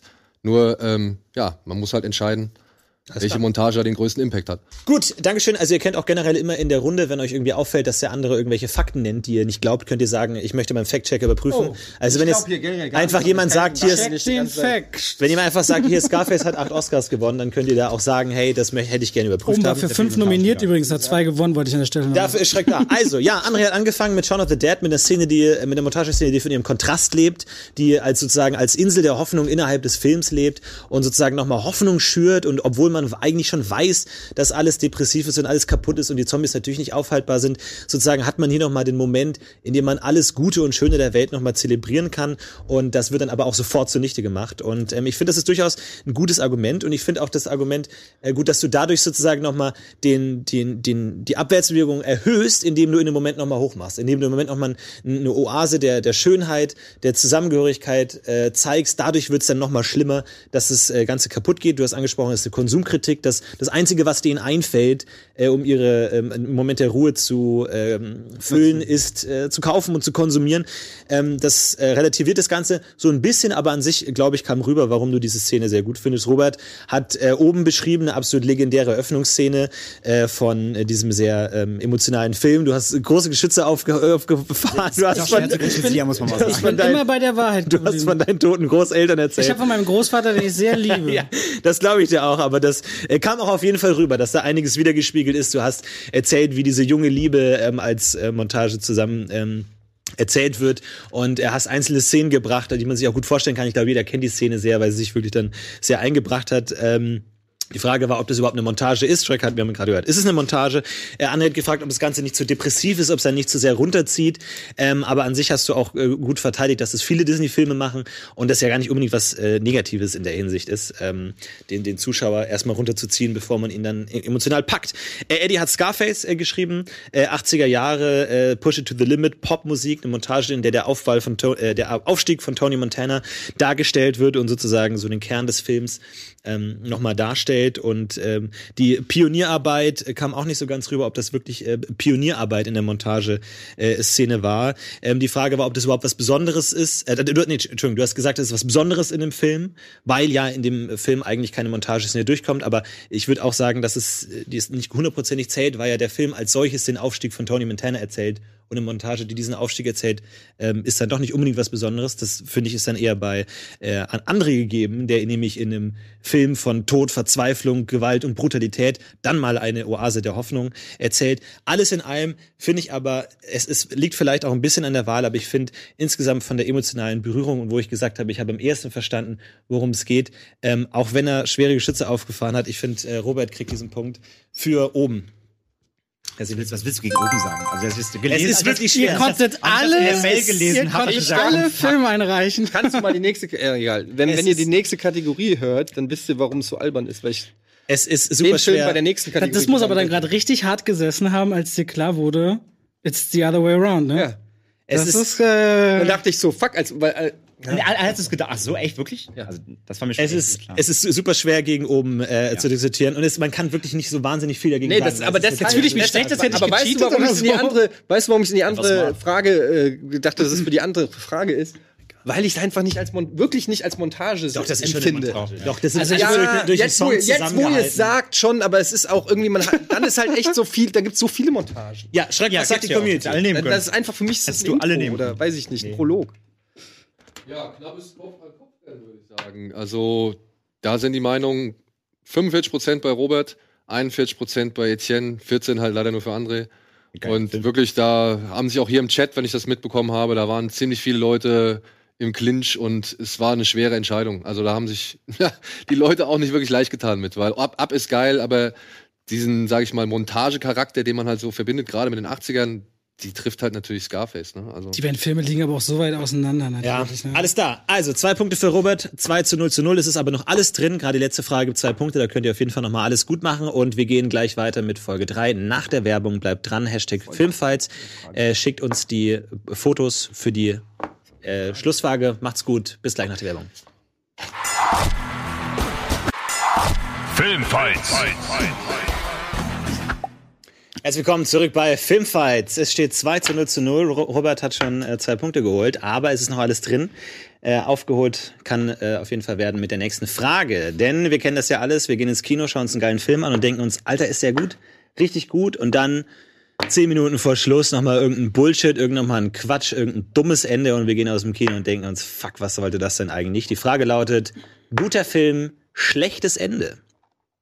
Ach fuck, scheiße. Sorry, tut mir leid. Runde drei. Äh, die Frage lautet: Guter Film, schlechtes Ende. Und ich bin sehr gespannt auf eure Antworten. Und wir beginnen diesmal mit Robert. Äh, ganz kurz, sorry, sorry, sorry. So. Äh, sorry, Entschuldigung, Robert. Ich möchte ganz kurz sagen, ähm, weil man verfällt manchmal da rein, den Film komplett nachzuerzählen. Es ist gar nicht wichtig, den Film nachzuerzählen. Geht davon aus, dass ein Film jeder aber kennt. ich habe keine Idee, wie ich den verteidigen soll. Wichtig, wichtig ist nur, warum ist das Ende so scheiße? Das ist Okay. wichtig. Okay, los geht's, Robert. Es geht um 10 Cloverfield Lane. Wahnsinnig spannend. John Goodman, Bunker, eine Frau eingesperrt. Die ganze Zeit weißt du nicht, ist der irre oder sind da draußen wirklich Außerirdische? Am Ende sind da draußen Außerirdische du merkst, wow, beides ist wirklich passiert und denkst dir so, geil, spannend und das ist wirklich die Variante, die du nicht gedacht hättest. Und es ist so dumme Außerirdische. Und du denkst so, wow, die haben sie reingebaut, damit du es 10 Cloverfield Lane nennen kannst, weil Cloverfield mit solchen Viechern zu tun hatte. Und am Ende stehst du da und denkst dir, okay, was sollte das jetzt? Und das war so reingedrängt, um irgendwie anders zu sein, aber nicht auf der Qualität von all dem, was vorher war, weswegen ich den Film liebte. Und am Ende einfach nur dachte, die letzten 10 Minuten, ja, Punkt. Eddie. Hä? Okay, echt? Gut. Ich dachte, du bist erst. Ähm, Ich musste gerade noch mal lachen, weil äh, jetzt macht die Auswahl viel mehr Sinn. Und es gibt eine Montageszene in Cloverfield Lane. Ich habe es nämlich selber gegoogelt. Egal. Ähm, total bescheuert. Okay, Eddie. Ja, Entschuldigung, Entschuldigung, dass ich das erzählt habe. Ich fange jetzt an. Äh, Es geht auch relativ schnell. Äh, guter Film, schlechtes Ende. Batman: The Dark Knight Rises. Ähm, der Film macht sehr viel richtig, aber er macht auch sehr viel kaputt äh, mit mit äh, seinem unfassbar dämlichen Ende, das kaum noch zu überbieten ist, äh, dass man nicht sich glaubt, ob Christopher Nolan auf Drogen war. Am Ende fliegt Batman äh, eine Atombombe in seinem Batkleider weg ähm, und äh, Christopher Nolan will einem glaubhaft klar machen, dass Batman diese Atombombenexplosion, die dann hinten am Horizont in die Luft geht, ähm, um, um äh, die Stadt zu retten, ähm, dass er das überlebt hat. Aber dem noch nicht genug, das reicht nicht, denn nicht eine subtile Anspielung, dass Batman noch lebt oder so. Am die allerletzte Szene zeigt, dass er mit Catwoman in einem italienischen Café oder irgendwo äh, sitzt äh, und zufällig Alfred auch im Café, äh, im, im Sitz gegenüber und sie sich quasi kurz zuzwinkern und dann ist er verschwunden. Und das ist so ein kitschiges, dummes, plattes Kackende mit der Atombombe zusammen, ähm, dass es Bad, die, die geilste Batman-Trilogie aller Zeiten fast kaputt gemacht hat. Mit Idris Elba wäre super geworden. Alles klar. Du wolltest Leidenschaft, fick dich. André. So. Das ist Leidenschaft. ähm, ja, schlechtester Film, äh, schlechtes äh, Ende bei einem guten Film ist The Decent, äh, ein Horrorfilm, wo es äh, in einem Höhlensystem gegen blinde Maulwurfswesen äh, geht. Ähm, fantastischer Horrorfilm, aber mit einem beschissenen Ende und zwar das von dem US-Cut. Denn für die US-Markt hat man sich gedacht, hey, der Film läuft gut bestimmt, da machen wir nachher noch eine schöne Fortsetzung draus. Und deswegen hat man das Ende umgeschnitten in der US-Version, also der äh, global gesehen. In Europa haben wir ein anderes bekommen. In dem US-Cut hört der Film nämlich auf und hat ein Happy End. Ein normalen Ende. Ähm, es geht darum, dass die Hauptdarstellerin äh, durch, äh, die hat einen Unfall mit ihr, hat einen, hat einen Mann und ihr Kind verloren, hat dadurch einen schweren ähm, ja, psychischen Schaden äh, davongetragen, hat ständig Visionen auch in der Höhle von ihrer Tochter und so weiter. Und ganz am Ende gibt's quasi ein False Ending. Du denkst erst, es ist ein Happy End, aber dann wacht sie quasi nochmal auf und sie ist eigentlich noch in dieser Höhle gefangen und alles ist schlimm und sie hat auch noch eine Vision, wie sie mit ihrer Tochter an einer Geburtstagstorte sitzt und äh, von ja links und rechts kommen diese Viecher an und dann endet der Film. Also es ist quasi ein Bad Ending und im US-Cut fehlt das einfach. Da hört die Szene auf, wenn sie, äh, sie träumt, dass sie quasi aus der Höhle rauskrabbelt, mit einem Auto wegfährt und dann hört der Film auf und das ist auf, auf allen Arten schlimm, denn sie haben es nur gemacht, um marketingtechnisch noch Geld rauszuprügeln. Es ist einfach, es nimmt dem ganzen Film äh, die Intention, diesen Charakter aufzubauen, diesen Visionen, dass sie einfach sowieso schon komplett am Arsch ist und äh, ja, macht den Film dadurch komplett zunichte. Okay, alles klar. Dann ist die Runde offen. Also ich habe hier nicht viel zu verteidigen, weil das Batman-Ding ist am besten. Ich sag ganz ehrlich, wie es ist. Er hat vollkommen recht. Punkt. Ich finde bei Batman, ich würde ja gerne dagegen reden. Also bei Cloverfield, ich war super enttäuscht und ich gebe auch dir vollkommen recht. Sie hackt ihr doch den Eispickel ins Bein, ne? Alles. Und lässt sie zurück in der Höhle mit diesen menschenfressenden Crawlern, die nicht sehen können. Super gruselig. In der US-Variante sitzt sie wohl hinten im Auto, ne? Ja, aber- aber bei dir, 2012, ich war in London, ich habe ihn im, im, oben im Odeon Square im Royal Circle gesehen, da guckt die Queen sonst Harry Potter und kam aus dem Film und ich war völlig fertig, wie, mit, wie, wie okay ich den nur fand. Wurde auch super geflamed für die, ich gebe dir vollkommen recht. Wir waren alle so gehypt und das, aber was, was Es mein Problem mit Andres äh, Wahl ist es einfach, ähm, also im Gegensatz Punkt, zu, zu, zu. Batman gibt es eben nur dieses eine Ende. Bei dir gibt es zumindest ein gutes Ende für diesen Film. Ähm, da, das ist schon mal, das würde meinem Film den Arsch retten. Ja, ich was dass das fünf Argument, das aber- Argument äh, Ne? kommt, war mir, So, natürlich ja, aber lass klar. mal, ja, ganz kurz. Und, äh, und ich muss auch sagen, das, das ist das bessere Ende. Das macht aber das andere Ende nicht automatisch zu einem schlechten Ende. Und das war gefragt. Guter Film, schlechtes Ende. Und das ist nicht so die US-Variante mit dem Happy End. Ich gebe zu, sie ist nicht so gut wie die wirklich zerstörende normale äh, Original, wie das norm normale Originalende. Aber das Happy End funktioniert trotzdem. Du, Nein. Doch, finde ich schon. Hab ich, ich gerade, finde, du, das, ich habe gerade begründet, warum nicht. Es nimmt diesem Charakter einfach, den, dieser Hauptdarstellerin, die die ganzen Film über mit dieser Scheiße arbeitet, es nimmt diesen Impact einfach raus. Die, finde ich überhaupt nicht. der ganze das Film arbeitet äh, darauf hin, dass, dass, dass mit ihr einfach, es ist vorbei, mit ihr müsste es eigentlich schon vorbei sein. Sie hätte vielleicht sogar bei diesem Unfall schon sterben sollen. Ihr Leben ist vorbei seit diesem Unfall. Sie, sie Freunde, ihre Freundinnen versuchen, diesen Ausflug zu machen, damit sie einfach auf andere Gedanken kommt. Damit sie wegkommt aus diesem, der Film arbeitet auf diesen Moment hin. Das ist so ein unterschwelliger. Das aber gut, das behauptest du mit- jetzt. der, Nein, als- es ist so. Und, der, und, der, Nee. und dieses, er nimmt es raus. Und der, und Da, nein, wenn, und sie auch, wenn sie auch rausgeht, äh, wieso, wieso nimmt das denn dann alles weg? Das hast du jetzt, also ich verstehe das nicht. Du behauptest es, das nimmt einfach alles weg. Ich war, ich habe den Film gesehen und ich war richtig äh, fertig und es war natürlich ein Stück Erleichterung, dass ein Auto kommt, aber du weißt ja auch gar nicht, wie es weitergeht. Äh, also du kannst überhaupt nicht bei, bei deiner Geschichte, ist ja fast schon ein fantastisches Ende. Es gibt ja auch Spekulationen, dass, es, dass sie selber einer von denen ist. ähm, gab es bei dem O- Originalende. Also das ist ja fast schon, also darauf Quatsch, behaupten, es hat alles dahin gearbeitet. Das es ist eine unterschwellige Line, die mitzieht. Und das Ding ist halt, die, die hat das Argument, dass, dass es ein anderes Ende gibt, das, das zählt, das lasse ich nicht gelten. Ist, dieses Ende ist Kanon. Der, der, der US-Markt, wo der Film auch herkommt, der hat dieses Ende dann eingeführt aus, wie gesagt, das, das, das Ding ist, das ist auf mehreren Ebenen schlimm. Es ist nicht nur filmisch bescheuert, sondern es ist auch noch einfach aus Geld hier gemacht und vor allem im deutschen Markt, es gibt eine scheiß Bluray mit beiden, Einspruch, das ist Unterstellung. Das, äh, Darf ich kurz mal mit was sagen? beiden Teilen drauf und dann guckst du den er ersten, künstlerisch davon überzeugt hast dann das das Happy doch- End, das war doch- Hat das hast, erste Ende gemacht. Aber das war doch die US-Version. Das war doch die US-Version. Für das, dich war doch hier eine ganz andere Version gedacht. Also reg dich doch jetzt mal nicht so auf. Nee, nee, nee, Du musst nee, natürlich nicht Nee, alle das- Enden gucken. Das, das, das ist aber das ist der Punkt. Du hast ein Double Feature, dann siehst du das schlechte gesagt? Ende, bei dann siehst du das schlechte Lane. Ende und dann guckst du den zweiten, bist, siehst es da, denkst, du fandst den. Film geil und dann musst du mit dem Anfang vom äh, vom zweiten Leben, der auf das Happy auf dem Happy End War doch ein aufbaut. spannender Film. Ich fand war den das nicht ein spannender Aber Film? ich muss sagen, und das meine ich ganz ernst, ich fand das Ende ganz cool, weil es nämlich äh, auf dieses größere Universum von Cloverfield hindeutet. Paradox. Und es ist auch extrem smart gemacht, weil sie kommt da raus und du weißt immer noch nicht, bis fast zum letzten äh, Schnittmoment, und das ist echt auch ein guter Schnitt, ähm, nämlich äh, sie läuft raus und du weißt immer noch nicht, ist da wirklich eine Bedrohung oder hat der Typ gesponnen? Und sie rennt weg und dann ist, gibt's einen weiten Schuss über die Stadt quasi und dann gibt es einen Blitz, also weil es regnet, donnert und regnet und plötzlich gibt's einen Blitz und nur innerhalb dieses kurzen Blitzes erkennst du am Horizont anhand der Schattierung, dass da Alienraumschiffe sind. Da habe ich fucking Gänsehaut Sie sind doch vorher auch auf dem Feld direkt vor dem Bunker, wenn vorher, ich mich nicht aber du hast nicht die, Inva die, die Größe der Invasion weißt, hast du nicht gesehen. die Frage. Und dieser Shot alleine, ganz kurz nur, dieser Shot alleine ist für mich, du magst dann das gesehen haben oder äh, kommen sehen haben oder so, aber das ist kein schlechtes Ende. Das ist nicht was für Aber mich das ist nicht schlechtes Kern- das ist nicht die Kernfrage. Lass ihn mal antworten. Das ist Eine. Atombombe wegfliegen und äh, zehn Minuten Also später Batman fand ich super, das er- du sagtest, du das sagtest Argument auch gerade, äh, dass äh, in deiner Vorstellung, dass die Aliens für dich, was, was sollen die Aliens?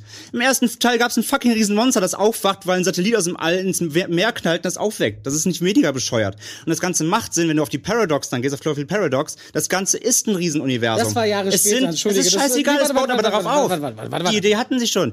Da, da, Die, die hatten sie gar nicht. Sie die- haben Cleverfield Paradox zusammengeschraubt, um es da quer zu verweisen. Hast du recht, Die, die gab checken. es nicht. Er muss nicht checken, ist auf dem auf dem Universum basieren, macht es aber jetzt im Endeffekt Sinn. Und Ten somit ist das nicht schlecht, ist weil es gibt Parallelwelten, in denen passieren ganz viel Scheiße. Der nächste Teil wird in den Zweiten Weltkrieg spielen. Die Aliens, wenn sie es fucking machen wollen, das Also ich also möchte das ist jedenfalls kein, kein Argument zu sagen, sind André, Aliens. du, du hast jetzt, er hat jetzt gerade lange geredet. Ja, okay.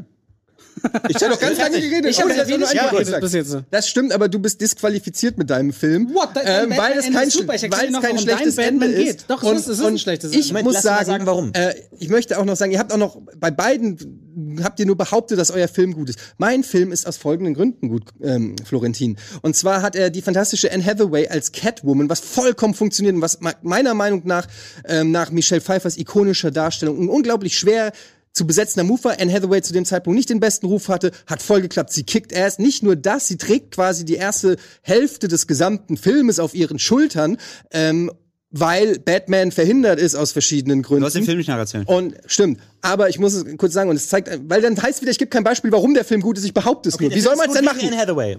Der Film ist unter verstanden. anderem gut wegen Anne Hathaway, er ist gut wegen Tom Hardy ähm, als äh, ähm, na, wie heißt Bane. er? Bane. Dankeschön. Ja, deshalb ist der Film gut und das Ende ist im Vergleich beschissen aus den Gründen, die ich schon genannt habe, die ich nicht nochmal wiederhole. Darf ich wollte nur sagen, ich habe als einziger auch mal erklärt, warum der Film Also bitte. erstens, das ist eine Lüge. Du hast gerade behauptet, man hätte nicht gesagt, warum man den Film gut findet. Ich habe eingeleitet gesagt, warum dieser Film spannend ist und warum man John Goodman sieht, welche Frage man sich als Zuschauer Findest du spannend auch gut? Das Okay, ist ja, meine. Einleitung, warum dieser Film gut war. Erst einmal danke für dieses hinterhältige Belügen. Nummer zwei. Batman, The Dark Knight Rises ist ja gar nicht so kacke, wie du tust, muss ich auch mal sagen. Man hat sehr früh einen Hint gelegt, dass er. Äh, Du hast doch vorhin was ganz anderes gesagt. Du hast jetzt Hey, ich erkläre ich erklär dir jetzt erstmal, warum es gar nicht so schlimm ist, wie die ganze Zeit tust. Kann man ja auch mal machen. Weißt du, es gibt verschiedenste Sichtweisen auf ein Ding. Und Batman, äh, Bruce Wayne erklärt ja auch, der schafft ja diesen Autopiloten, das, das spiegelt sich im Laufe des Films ab, zu reparieren. Das heißt, du, äh, du weißt ja schon sehr früh, dass diese Funktionalität doch existiert, dass er da irgendwie raus ist Mhm. und das Ding weg ist. Und willst du Batman unbedingt sterben sehen? Willst du ihn tot haben? Sage, wo habe ich das gesagt? Was ist denn die Alternative? Du willst doch, dass Naja, er mit du der Atombombe das draufgeht. Ende kann man ja Du komplett willst anders doch, schreiben. Du willst doch, du willst, ich frag dich doch nur, ein besseres, willst du, willst du, ja, willst okay, du, ich sage dir, du hast gefragt, was wäre ein besseres Ende? Nein, ich habe gefragt, ob du willst, dass er tot ist. und danach Bitte? hat, du hast mich doch eben gerade gefragt, was wäre ein Nein. besseres Ende? Nein. Was hätte sonst passieren sollen, wenn er mit einer ja, Atombombe ist was hätte sonst passieren sollen, ist, was wäre ein besseres Ende? Das ist doch exakt die gleiche Frage. Jetzt gibt Christopher Nolan doch mal den Tipp. Und ein riesengroßes Arschloch erscheint aus dem Weltraum. Ein grüner Laserstrahl schießt runter und nimmt die Atombombe in den Arsch hinein und fliegt weg. Und damit habe ich die Frage ausreichend beantwortet. Es wäre weniger Scheiße. Gut, alles klar. Wir haben alles gehört. äh, sehr intensive Runde. Mal wieder. Schreck, hast du was zu sagen zum Thema Fact-Checking? Gab's Details, die dir aufgeschossen sind? Tatsächlich, äh, nein. Also ich habe jetzt ähm, keine gravierenden oder irgendwie eklatanten Fakten gefunden, wo ich jetzt sage, Einspruch. Nee. Ja, Robert, äh, du hast ja am Anfang direkt so ein bisschen aufgegeben. Du hast gesagt, du kannst ihn nicht so gut verteidigen. Auf der anderen Seite, du hast es äh, gut gemacht. Du hast den Film beschrieben, warum er so spannend ist, warum die äh, Idee gut funktioniert. Aber letzten Endes, äh, glaube ich, hast du ja selber so ein bisschen die weiße Fahne äh, gehisst. Ähm, ja, zwischen André und Eddie fand ich sehr äh, in, in, in, interessant. ähm, beide, beide haben sehr e- emotional sehr gesagt. bemüht. Und ich habe beiden auf jeden Fall sehr geglaubt, dass sie persönlich sehr enttäuscht waren von diesen beiden Enden. Eddie ist äh, darauf eingegangen, dass die Logik total dumm ist, dass es einfach logisch keinen Sinn ergibt, warum das sein kann, dass es nicht erklärt wird, dass es total offensichtlich ist und total platt für so eine große Trilogie, die so gute Filme hatte. Ähm, und er hat auch beschrieben, dass der Film gut war, weil Anne Hathaway mitgespielt hat. Das ist natürlich immer äh, gut schön zu hören. Ähm, André, Machen wir eigentlich nicht mehr die Schlussdinger? nee, wenn ich das Gefühl habe, dass alles gesagt wurde. Okay, und weil manchmal behält so- man sich für sein Schlussargument, äh, so wie bei Idris Elba haben wir es noch gemacht. Und äh, da behält man sich ja dann manchmal noch so vielleicht noch eine, für den letzten Satz was übrig. Okay, dann kannst du ja sagen, wenn, wenn ich ab, beende, kannst du sagen, ich will noch was sagen. Ich wollte es nur mal anmerken, dass ich gedacht kannst du noch was sagen. Okay, aber wenn es nicht mehr in die Bewertung eingeht, dann ist es ja egal. Ich wollte es nur anmerken, wir haben, ich muss es vorher wissen, weil ich hatte noch Patronen äh, zu verschießen. Egal. Okay, dann gib mir die Patronen. Gut, dann kriegt ihr noch mal einen kurzen Moment. Es tut mir leid, aber wenn, ja, okay. Also, ich ich will es doch gar nicht, ich wollte es nur. Entschuldigung, dass ich darauf hinweise, wenn wer so unfair die Punkte vergibt wie du ähm, und du so wie ich dich kenne, obwohl er schon im Finale ist, gibst du ihm trotzdem den Punkt. Äh, da muss ich doch mal Einspruch. Lieber, Okay. Er hat doch schon lieber gesagt, Judge. ich bin raus. Er hat mir zehn Sekunden abgehandelt. also, gut. noch- ich Nein. kenne Florentin, das Okay. ist der an, so fängt er immer. Ich hatte noch- auch mal, noch ich hatte mal Herr Hermann in, in meinem Chemieunterricht und der hat gesagt, sehr gut verbessert, Etienne, fünf. Das ist die gleiche Masche, die Florentin hier Jetzt hast du macht, dein Privatleben an der falschen Stelle Also, reingebracht, Punkte so, sorry, dass du die Möglichkeit nicht hast, aber sag's bitte beim nächsten Mal früher, okay? Robin. Bevor ich anfange, okay? Gut, tut mir Robin. Aber okay. Also, André, ja, du hast ähm, darauf angesprochen, dass es der, also du hast auf eine andere, du hast eine andere Ebene aufgemacht. Du hast nicht nur gesagt, dass die, dass das Ende qualitativ schlecht ist, sondern auch, dass die Beweggründe schlecht ist, dass man damit nur Geld verdienen wollte. Äh, du hast auch deine Enttäuschung kundgetan, wie das dann auf den zweiten Teil ausgewirkt hat, diese schlechte Ende von Teil 1. Ähm, und hast auf den US-Cut hingewiesen. Natürlich, das äh, Argument von Eddie ist nicht schlecht. Es gibt ja ein gutes Ende und für alle, die den Film gut fanden, die haben auch die Möglichkeit, ein gutes Ende zu genießen, im Gegensatz zu den anderen Filmen, ähm, die das nicht so gut haben. Aber ähm, ja, letzten Endes ähm, habe ich euch beiden sehr geglaubt, äh, was es ist. Eddie hat gesagt, der Film ist gut, weil Anne Hathaway und Tom Hardy mitspielen können. Leute, Dark Knight Rises ist nicht so gut. Da hättet ihr schon was sagen können. Der hat hunderttausend Schwächen, dieser Film. Da hätte man mal schon was sagen können. Aber solange niemand was dagegen sagt und solange im Raum stehen bleibt, der Film ist gut, weil Anne Hathaway und Tom Hardy mitspielen, Er mochte den Film. dann muss ich das auch leider einfach so akzeptieren. Obwohl man da sehr viele andere Sachen hätte dagegen sagen können. Ähm, letzten Endes ähm, muss ich diesen Punkt Eddie geben. Ich finde, du hast das sehr überzeugend Aber dargestellt, warum das Ende wirklich kompletter Bullshit ist und warum es dich enttäuscht hat. Und deswegen geht dieser Punkt an Eddie. Ich nehme die Entscheidung an. Aber wie du schon sagst, du musstest ihm den Punkt geben. Das tat dir schon weh, oder was? Ist egal, ich nehme ihn. Es bringt ja auch nichts, den anderen nur zu zerstören, wenn du merkst, du kannst selbst, Total. selbst wenn du dir sehr viel Mühe für dich gibst, kriegst du trotzdem kein Oberwasser. Und ich will Sehr. nicht grundlos Leute fertig machen. Ja, intensive Runde. Wir gucken mal, wie es in der Community aussah, Schreck. Ach ja, gar nicht mal so überraschend. Also Robert liegt weit hinten mit 11 Prozent. Danach kommt André mit 29 Prozent und ziemlich weit vorne ist Eddie mit 60 Prozent. Da ist nicht viel Liebe für The Dark Knight Rises in der Community, würde ich sagen. Okay, gut, dann kommen wir jetzt auch direkt. Äh, vielen Dank. Kommen wir jetzt auch direkt. Es, das heißt, damit Eddie kriegt den Punkt. 2 zu 1 zu 0. Aber alles ist drin, denn in der letzten Runde kriegt nochmal zwei Punkte und zwar in Runde 4. Ja, Runde 4 ist unser Pitch. Das heißt, die Spieler haben hier die Möglichkeit, einen Film zu pitchen. Ne? Also wichtig ist aber natürlich, den Film lebhaft zu beschreiben, dass sich jeder was darunter vorstellen kann. Haltet euch möglichst kurz. Ihr müsst nicht die gesamte Handlung darlegen. Es geht gar nicht darum, jetzt wirklich die komplette Story 90 Minuten lang nachzuerzählen. Wichtig ist nur, warum ist der Film geil? Warum ist der Film an solches überhaupt möglich? Und warum sollte man sich den unbedingt anschauen?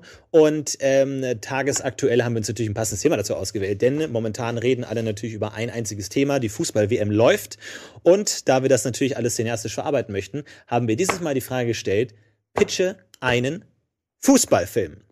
Also viele Möglichkeiten, ähm, wie man dieses Thema auslegen kann. Ich bin sehr gespannt, welche Auslegungsmöglichkeiten sich die Spieler ausgesucht haben. Bitte haltet euch kurz. Eddie, du fängst an, pitche einen Fußballfilm. Ähm, ich pitche einen Film, auf den ich einfach selber massiv Bock gehabt hätte, ihn zu gucken. Ähm, ich pitche einen Film, bei dem das, das Wort Pitch quasi ähm, schon ja äh, drinne steckt in, in dem Sinne, dass äh, dass es in Hollywood tatsächlich auch wirklich gemacht werden würde. Es ist ein echter Pitch tatsächlich, ähm, den ich so anbieten würde. Und ich brauche auch den Film gar nicht zu beschreiben groß, weil es so offensichtlich ist. Und zwar ist es äh, Space Jam 2, aber als Soccer Edition. Und ähm, es anstatt nur ähm, jetzt die die Bugs Bunny Charaktere und so zu benutzen, sind da aber natürlich ist da eine All-Star Cast drinne ähm, von Rick and Morty, von äh, natürlich Tiny Toons und so weiter. Also ein richtiges so, eine, so ein richtiges All-Star-Cast eben von Cartoon-Heroes und das Ganze übertragen eben auf dem Fußballfeld. Du hast natürlich auch eine ikonische äh, Figur. Ähm, das kann natürlich ähm, nicht Michael Jordan sein im Fall von Fußball. Da, da brauchst du halt einen anderen Träger und da habe ich mich ähm, entschieden, natürlich für den einzigen, für den großen Franz Beckenbauer. Alles klar. Space Jam Soccer Edition Teil 2 von Eddie. André. Wow. Ähm, also vorweg, äh, für mich war das total super, weil ich habe keine Ahnung von Fußball. Null. Von daher, vielleicht war es auch für mich das Beste, für das Ja, Beste ich für auch mich. nicht. Deswegen Ach, was ich Fußball, das trifft ja ganz gut. Ja, ähm, Also Franz Beckenbauer. persönlich. André. Ich pitche den Film Stadium. Stadium ist quasi ein, sagen wir mal, Bruder im Geiste von Speed. Es geht um ein WM-Endspiel. Deutschland gegen die USA. Länder Es ist ein, es ist ein Actionfilm, Regie Edgar Wright. Es, es, das Spiel beginnt, äh, die beiden Mannschaftskapitäne, Daniel Brühl bei den Deutschen natürlich, gegen Tom Holland, liefern sich ein äh, stabile ersten zehn Minuten. Plötzlich stürmen Terroristen die Sprecherkabinen.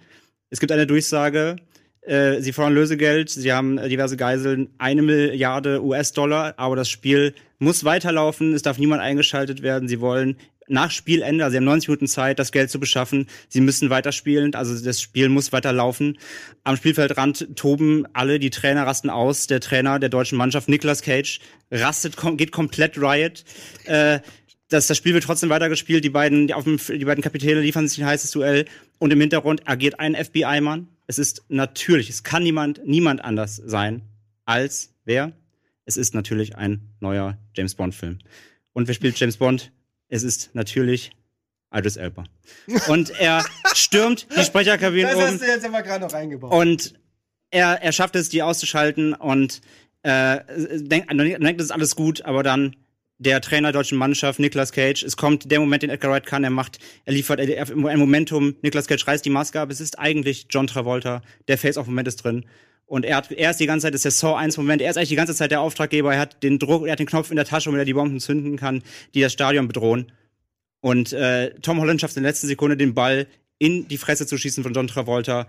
Er ist ausgeschaltet, sie können ihn aus, äh, ausschalten und bei 89 Minuten endet das Spiel. Alles klar. Alles geht gut aus. Wunderbar, gut. Bitte nicht den gesamten Film nacherzählen. Nur warum ist er geil? Robert, du bist dran.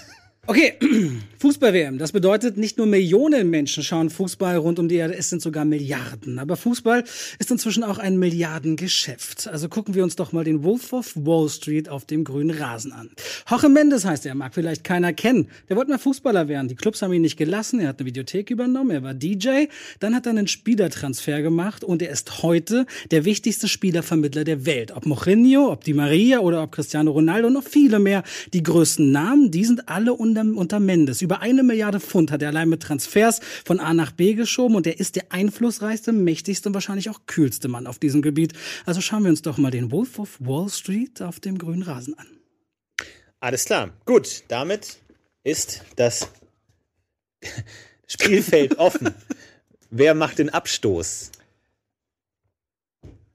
Gut, dann fange ich gerne an. Das war super. Es ist, äh, es ist schwer, äh, irgendwo da einzuhaken bei André, weil er zehn Minuten lang äh, seinen, jeden einzelnen Dialog seines Filmes Es gerade- ist Sehr- sehr unrealistisch sehr langer während, während ich den Titel meines Films genannt habe. Ähm, aber gut, interessant.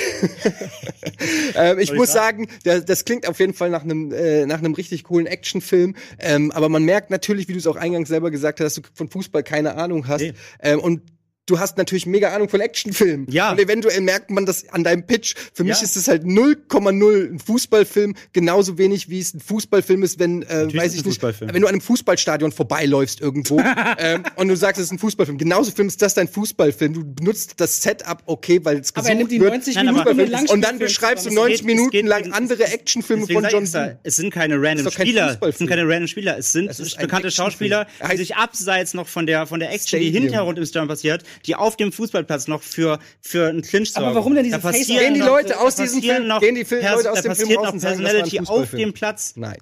Warum denn diese, warum denn diese Filmhomagen? Warum äh, im Körper des Feindes und so da reinbringen? Nur damit irgendjemand, der mal. Damit alle im Kino sitzen und sagen, ah. Ja, aber darum okay, geht's aber auch bei einem ja, Fußballfilm geht's nicht. Also wenn wir über Fußball reden, Fußball pitchen, dann wollen wir natürlich auch die Leute, die Fußball mögen und lieben, abholen. Und da geht's gar nicht mehr um die, Und das die, machst du die mit den fiesesten Gesprächen, ja. Und das habe ich verdammt nochmal mit meinem Pitch getan, weil die Leute wissen und das nervt sie, wie viel es manchmal um Geld geht und Clubs kaputt gehen. Ganze Ligen, die ganze englische Liga geht kaputt am Geld. Der Transfer von Neymar, 220 Milliarden nach Paris Saint-Germain, das nervt die Leute. Millionen, Entschuldigung, nicht Milliarden, das wäre ein bisschen viel.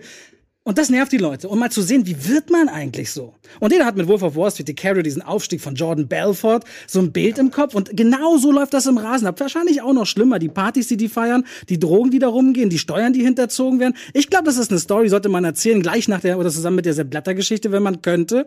Aber für mich ist das das ein eine Story. Für mich ist, Fußball- schon mal ein das ist ein Beispiel. Film. Das ist ein Film, Die Sepp Blatter Du sagst gerade, du sagst, sagst gerade, es War Moneyball ein Baseballfilm? Hatte Moneyball mit Baseball? Millionen Leute Fußball. Aber. Millionen oder Milliarden, aber nicht Milliarden Leute interessieren sich dafür, was dahinter passiert. Die wollen einfach nur, vielleicht auch nur der die Sache, dass Neymar für 220 Wenn du Millionen damit- wenn Ja, aber das sind Drogen Leute nicht alle gleichzeitig. Ernsthaft. die- die Sache- Wenn einer redet, du kannst ihm nicht ständig reinreden. Und bitte versuch Ja. Die ganze Zeit. erstmal einfach mal einen Satz zu Ende reden und dann könnt ihr reinreden. Jeder hat, wir haben Zeit. Wir haben Die Sache, genug dass Zeit. Neymar für 220 Millionen gekauft wurde, ist bis heute seit Monaten präsent in den Medien. Das hassen die Leute. Weißt du was? Die Leute wissen viel eher, wie wertvoll ein Spieler ist, weil Cristiano Ronaldo, Ronaldo soll gerade eine Milliarde Ablöse kosten. Die wissen viel mehr über die Geschäfte und Transfere, die stattfinden, als über die tatsächlichen Spielergebnisse. Ich kann dir das nicht unbedingt recht geben.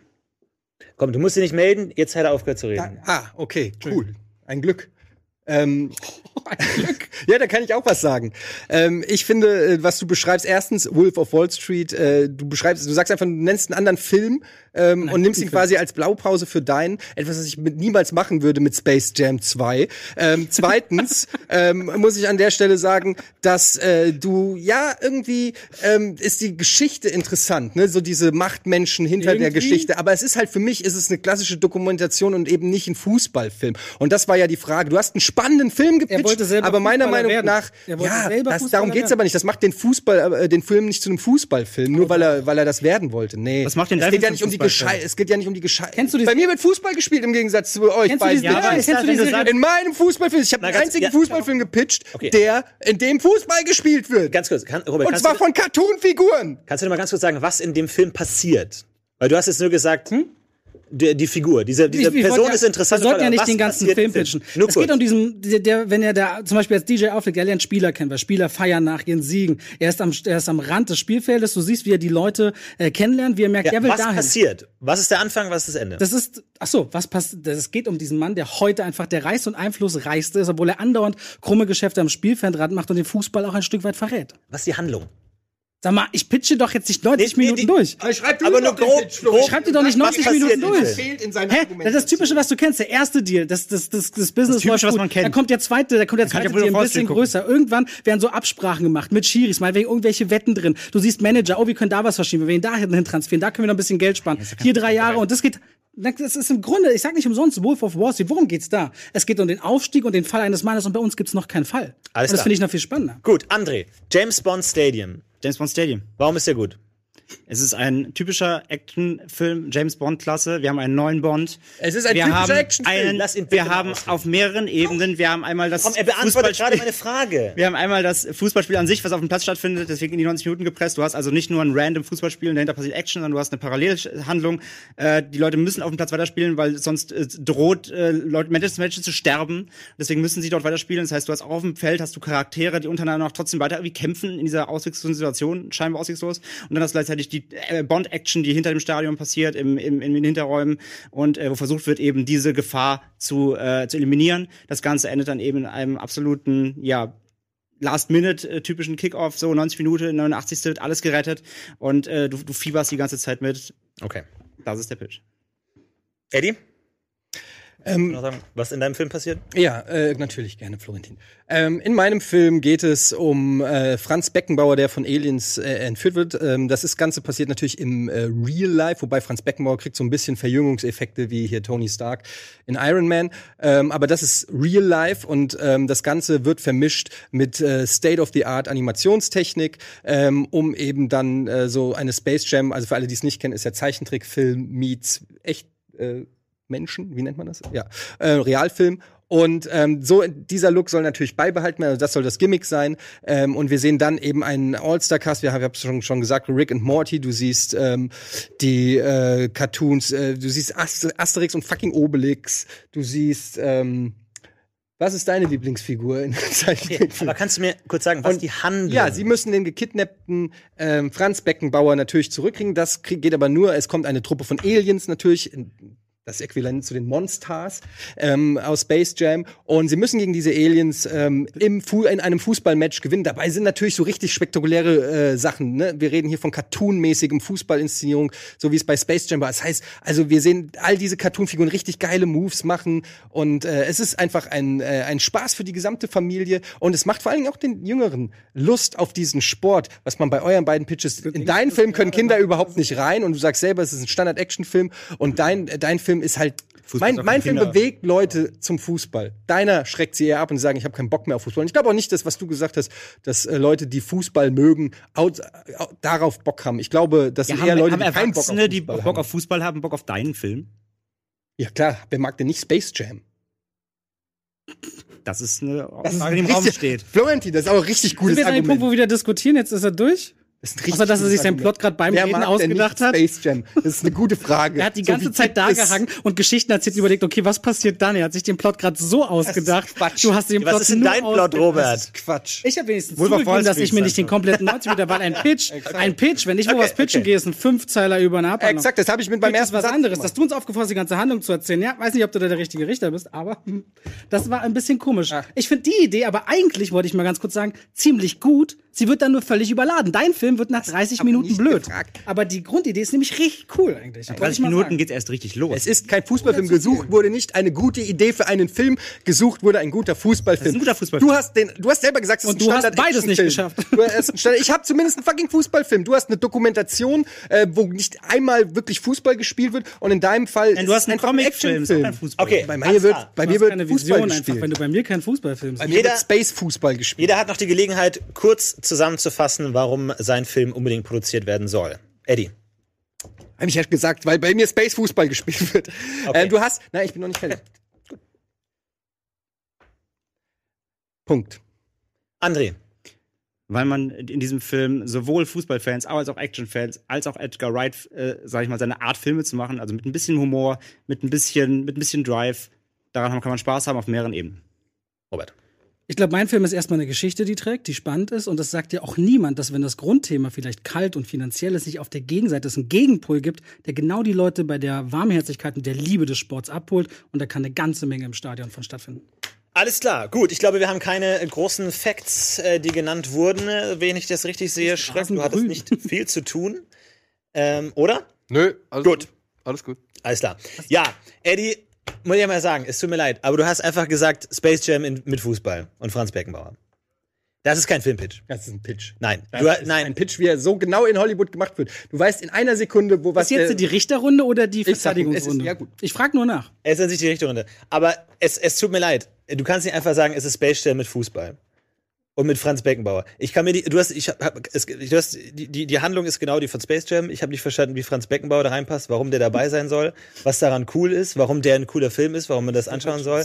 Äh, du hast gesagt, der Film ist umsetzbar. Ich verstehe nicht, wie dieser Film umsetzbar ist. Und so funktioniert es. Mit Franz Beckenbauer ist es eine Hollywood-Produktion und dann spielt Franz Beckenbauer mit und dann ist Rick and Morty mit dabei. Also wenn ein Hauptargument ist, der Film ist so bei Ralf umsetzbar. Reicht geht es doch auch. Und Franz Beckenbauer eine Hauptrolle in einem Hollywood-Film mit Rick and Morty. Es gibt diese wenn dein, Au- All-Star-Cast. Nein, nein, ja, aber nicht mit Franz Beckenbauer. Wenn dein Argument ist umsetzbar und dann machst du einen Franz Beckenbauer Hollywood-Film. Aber seit da muss mehr kommen. Ganz ehrlich, Florentin, seit wann geht's beim Filmfights-Pitch um die Realität? Realisierbarkeit! Ey, wir hatten hier, wir hatten hier eine Insel mit 50 Eddie, Robins! weil dein erstes Argument war, mein Film ist besonders, mein Filmpitch ist besonders gut, weil er so realistisch umsetzbar ist.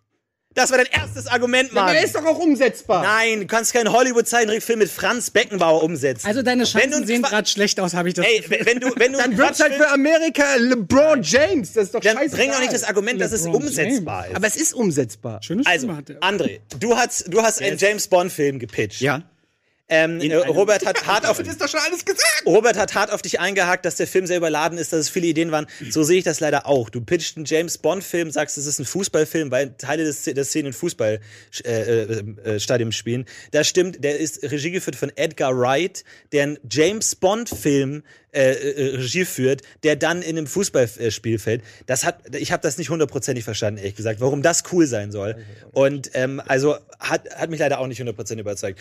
Robert, du hast zumindest einen halbwegs nachvollziehbaren Zumindest. Film gepitcht, wo man sagen kann, ich, ich finde, die, die, Eddie hat Argumente gebracht von wegen, das interessiert doch keinen, das ist nicht das Coole. Finde ich aber nicht. Du hast da gut dagegen gehalten, dass das das ist, worüber Fußballfans reden. Und ich bin kein Fußballfans, aber ich habe schon oft Leute gehört, von wegen irgendwie Korruption im Hintergrund, irgendwie Transfersummen, warum ist das zu viel, bla und bla. Ich glaube, das ist wirklich ein Thema, was viele interessiert. Deswegen ist der Punkt ganz gut. Und wenn diese Biopic-Anleihen, du hast zwar auch gesagt, Moneyball mit Fußball, konntest mir dann aber nennen, warum dieser Typ so interessant ist, die Anleihen zu Wolf of Wall Street und warum diese, diese Figur so interessant ist. Mir hat da ein bisschen die Handlung gefehlt. Wie endet der Film? Da habe ich Du- Pitch du leider hast gesagt, verstanden. Du hast gesagt, Aufstieg und Abstieg. Okay, aber das ist nicht wirklich eine Handlung. Aber alles in allem fand ich, den Film, den ich am besten vorstellen konnte und wo ich sage, okay, der, den würde ich mir auch angucken, war der von Robert. Deswegen kriegt Robert diese Runde. Herzlichen Glückwunsch. Damit hat Robert vier Punkte, Etienne hat einen Punkt und André leider null. Nicht Das mit heißt, Etienne weiterspielen. André, ich muss dich äh, leider zu Schreck schicken, aber vielen Dank, dass du dabei warst. Äh, großartig. Und ihr könnt ihn natürlich alle auch gerne weiterverfolgen. Er macht super tolle Sachen. Aber, du bist natürlich noch weg. Du gehst äh, zu Schreck auf die Couch und gemütlich vielen Dank, dass du da warst. Das heißt, wir kommen jetzt direkt in die äh, Schlussrunde. Was sagt denn Schrögert? Ah, sorry, Entschuldigung. Wir kommen noch mal ganz kurz zur Community-Abfrage. Ja, das war auch ein hartes Kopf-an-Kopf-Rennen. Ähm, Etienne kam mit seinem Pitch ganz gut an bei 39 Prozent. Wurde aber letztendlich geschlagen von Robert mit, ja, no, jetzt hat sich's verändert. Entschuldigung, jetzt sind wir gleich- Gleichstand. 40-40. Und nur 20 Prozent für André. Das ist kurios. Das hatte ich eben gerade just in dieser einen Sekunde. Warum steht er dann jetzt oben? Hä? Weil, ich, weil ich ihn zuerst angegeben habe. Ist egal. Also, ja. Also hier auch im Chat, ne, da geht's auf und ab. Also Robert Ede, Robert Ede, ähm, das waren auf jeden Fall die Filme, die verlangt wurden. Okay. Cool, na gut. Äh, Eddie hat es ja zu, auch geschafft, äh, ins Finale zu kommen, von daher hast du da auch deinen kleinen Sieg dabei. Gleich geht's weiter mit dem Clash. Robert gegen Eddie in unserer Schnellfragerunde. Mit Fragen von euch. Ich hoffe, ihr habt fleißig eingesendet. Und wie das hier weitergeht, seht ihr gleich nach der Werbung. Bis gleich. Filmfights. Willkommen zurück bei Filmfights. Wir sind in der Finalrunde angekommen. Äh, Etienne und Robert haben sich bis jetzt durchgeschlagen und sind angekommen. Herzlichen Glückwunsch erstmal dazu, ihr beiden. Gut gemacht. Wir werden jetzt äh, bis zu fünf Fragen uns anschauen und Bis dabei zu fünf. funktioniert Ach, es das. kann vorher Schluss sein, wenn einer schon dran Natürlich, natürlich, wenn jemand schon die ersten drei richtig Also beantwortet. Best of Five, Best of drei Five. Schluss. Moment, du hast wie viele Punkte? Du hast drei? Ja, Ich hab ihr habt beide null Punkte. Ach es so, ist ne, die stimmt. Also. Hätte ich aus meinem Vorsprung noch Gewinn ziehen können fürs Finale? Nein. Okay, schade. Es funktioniert folgendermaßen. Ich stelle euch eine Frage, wie zum Beispiel, wie zum Beispiel äh, bester Held mit Hut. Ja? Hutman. Dann Robin Gibt Hood. einer von euch beiden Pizza Hut, the, the Hero. als erstes eine Antwort, ja, dann läuft für den anderen die Zeit. Ja. Okay? Also er sagt Indiana Jones, dann läuft für dich die Zeit. Und ich muss einen anderen. Richtig, eine Cool andere finden. Antwort geben. Das Dann heißt, es ist keine Multiple Choice, was du sagst, sondern eine generelle Frage. manchmal ist es Multiple Choice, manchmal ist es eine offene Frage. Okay. Ja? Das heißt, ich kann auch sagen, wer ist cooler, Hulk oder Superman? Eddie sagt Superman, dann hast du automatisch Hulk, ob du willst oder nicht. Mhm. Dann laufen die 30 Sekunden für dich. Wenn die vorbei sind, hat Eddie 30 Sekunden. Dann hast du nochmal 15 Sekunden und dann nochmal 15 Sekunden. Das wird auch Okay. eingeblendet. ne? Ah, also 45 Sekunden insgesamt und das Genau. wird eingeblendet? es, meines Wissens wird es eingeblendet. Okay. Das wird eingemeldet. Wichtig ist nur, sobald die Frage gestellt wird und jemand eine Antwort gegeben hat, läuft die Zeit für die andere Und Person. keine Diskussion nach den 45 Sekunden, dann vergibst du einfach nur einen Punkt und wertest es wieder aus oder nur Punkt für und weiter geht's. Richtig. Zweites. Ihr habt in, den, Okay. äh, zwei, in der zweiten Runde, also in den 15 Sekunden, natürlich die Chance, auf die Argumente des ersten einzugehen und zu sagen, das stimmt nicht, das stimmt nicht, das stimmt nicht. Ach, in den Ansonsten- 15 Sekunden kann ich Richtig, sagen. genau. Ihr habt Nein, ja- nein, Stimmt nein. nicht. Genau, also 30, 30, 15, 15. Und definitiv kein Unterbrechen. Diese Zeiten sind komplett für den jeweiligen. Richtig. Kein Unterbrechen. Sonst Okay. kommt man ins Gefängnis. Und sollte man in den zweiten 15 Sekunden, ist meine Aufgabe, ihn zu widerlegen oder mich nochmal zu stützen oder das mir überlassen? Das ist dir überlassen. Okay. Das kannst du. Entschuldigung für all die Nachfrage. Nee, aber völlig, wir völlig machen. in Ordnung. Es ist nicht ganz unkompliziert, aber ihr kommt, glaube ich, recht schnell rein. Nach vier, fünf Fragen hat man es drin. Ja, sehr gut. Okay. Gibt's eine Testfrage oder geht's los, los? Es geht Los, los. los. Wir kommen jetzt Was sagt man? die Speedrunde. Nein, wie gesagt, wer die Antwort als erstes gibt, der andere, Okay, für den laufen die Zeit. Okay. Ich stelle die erste Frage. Ich bin so aufgeregt. Es ist eine Entweder-Oder-Frage. Wer ist der bessere Playboy-Millionär? Bruce Wayne oder Tony Stark? Tony Stark. Ähm, Bruce Wayne ist ein äh, fantastischer äh, Milliardär. Er ist äh, viel eleganter als Tony Stark. Er lebt wirklich wie so ein Milliardär. Äh, Tony Stark baut, braucht die Kohle ja im Prinzip nur für Waffen und sein Iron Man Kostüm. Aber er, aber Bruce Wayne geht auf Galas, auf so wirklich kitschige Veranstaltungen. Patrick, Patrick Bateman-eske äh, Szenen fallen mir da ein bei Dark Knight, wo er am Anfang mit den zwei Ladies aus dem Lamborghini steigt und so. So, er ist ein richtig ekliger, also das, was ich mit so einem richtig schleimigen Milliardär zumindest verbinde. Tony Stark ist irgendwie, so hätte man es vielleicht gerne, der, der nette Waffenschieber Okay. von nebenan. Robert, du bist dran. Tony Stark rettet sich selber aus der Scheiße. Er findet, was er braucht, um zu überleben. Er ist einer, der arrogant wird, aber aus seinen Fehlern auch lernt, der größere Verantwortung übernehmen will, der Gruppen baut, um größer zu sein als Regierungen, als Länder, der Fehler eingesteht, der selbst Mentor sein will und Wissen weitergeben, in dem Wissen, dass er sterben kann, nicht mehr sein kann, irgendwann einfach nicht mehr ist. Und diese Verantwortung zu nehmen, mit dem Geld und allem, was dazukommt, und auch zu sagen, ich höre auf, Waffen zu produzieren. Meine Familie hat einen Fehler gemacht, aber ich kann es ändern. Ich kann für etwas anderes stehen. Ich kann auch für Freundschaft stehen. Ich kann auch mich mit anderen so zerwerfen, dass wir uns fast töten und trotzdem für das gemeinsame kämpfen. Ist ein Ticken cooler. Eddie, du bist dran, 15. Ja, wie gesagt, für mich äh, geht's nicht unbedingt um cooler. Ähm, wie du es selber sagst, äh, Tony Stark ist sicherlich der sympathischere Typ. Er ist ähm, auch vielleicht äh, smarter oder so, aber er ist halt nicht der bessere Playboy-Milliardär. Und das war hier gesucht. Ein Playboy-Milliardär, der geht, der steigt mit zwei Mädels im Pelzmantel aus dem Lamborghini. Also ich glaube, Robert? ich glaube, Tony Stark, der könnte mit so vielen Mädels raussteigen, wie er will, wenn er nicht bessere Zeit hätte, coolere Dinge zu erfinden. Und mit seinem Audi A8 beweist er das jedes Mal, wenn er vorfährt. Dass äh, natürlich ein Bruce Wayne die, die Zeit dafür hat, das mag schön und gut sein, aber eigentlich ist er ja auch bloß ein Typ, der seine Zeit eher verwendet, in einem Anzug rumzurennen, statt mit Frauen wirklich viel rumzumachen. Also Playboy. Gut, also wir haben hier zwei äh, unterschiedliche Auslegungen des, des Wortes Playboy so ein bisschen gehört. Äh, einerseits hat äh, Robert dafür argumentiert, warum er aus seinen Fehlern lernt und cool ist und warum er was für die Nachhaltigkeit tut. Und äh, Eddie hat den Playboy-Begriff Playboy. klassisch ausgelegt. Er hat gesagt, er schleppt Frauen ab, er hängt mit anderen reichen Leuten Einer auf Galas die. Welt und nicht nur. Genau, aber das ist die Frage, ob das die Definition eines Playboys ist. Von daher würde ich persönlich sagen, die Playboy-Definition besser getroffen und der größere Playboy ist Bruce Wayne für Eddie. Punkt Hast vollkommen recht. Ei, verkackt. Ich habe mich echt ein bisschen gewundert. Bin an dem Playboy war nie dran geblieben. Aber ist nichts dran, es kommt noch eine. Ich muss Menge aber auch Fragen. lernen. Frage Nummer zwei kommt von Lady Wasabi, eingeschickt ähm, an Hashtag Filmfights. Und es ist eine offene Frage und lautet: Welcher ist der schlechteste Filmtod aller Zeiten? Schlechteste Filmtod aller Zeiten.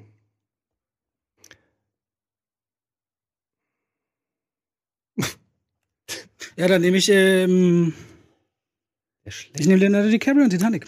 Titanic. Eddie. Ähm, der schlechteste Filmtod äh, aller Zeiten ist Darth Vader in The Return of the Jedi. Ähm, ich finde, äh, das ist einfach schäbig, wie sie ihn da am Ende dann noch samt seiner Rüstung auf die, aufs Feuer legen. Es wirkt total albern. Ähm, gut, er ist im Prinzip zwar vorher gestorben, aber für mich gehört das noch zur Todesszene von Darth Vader dazu.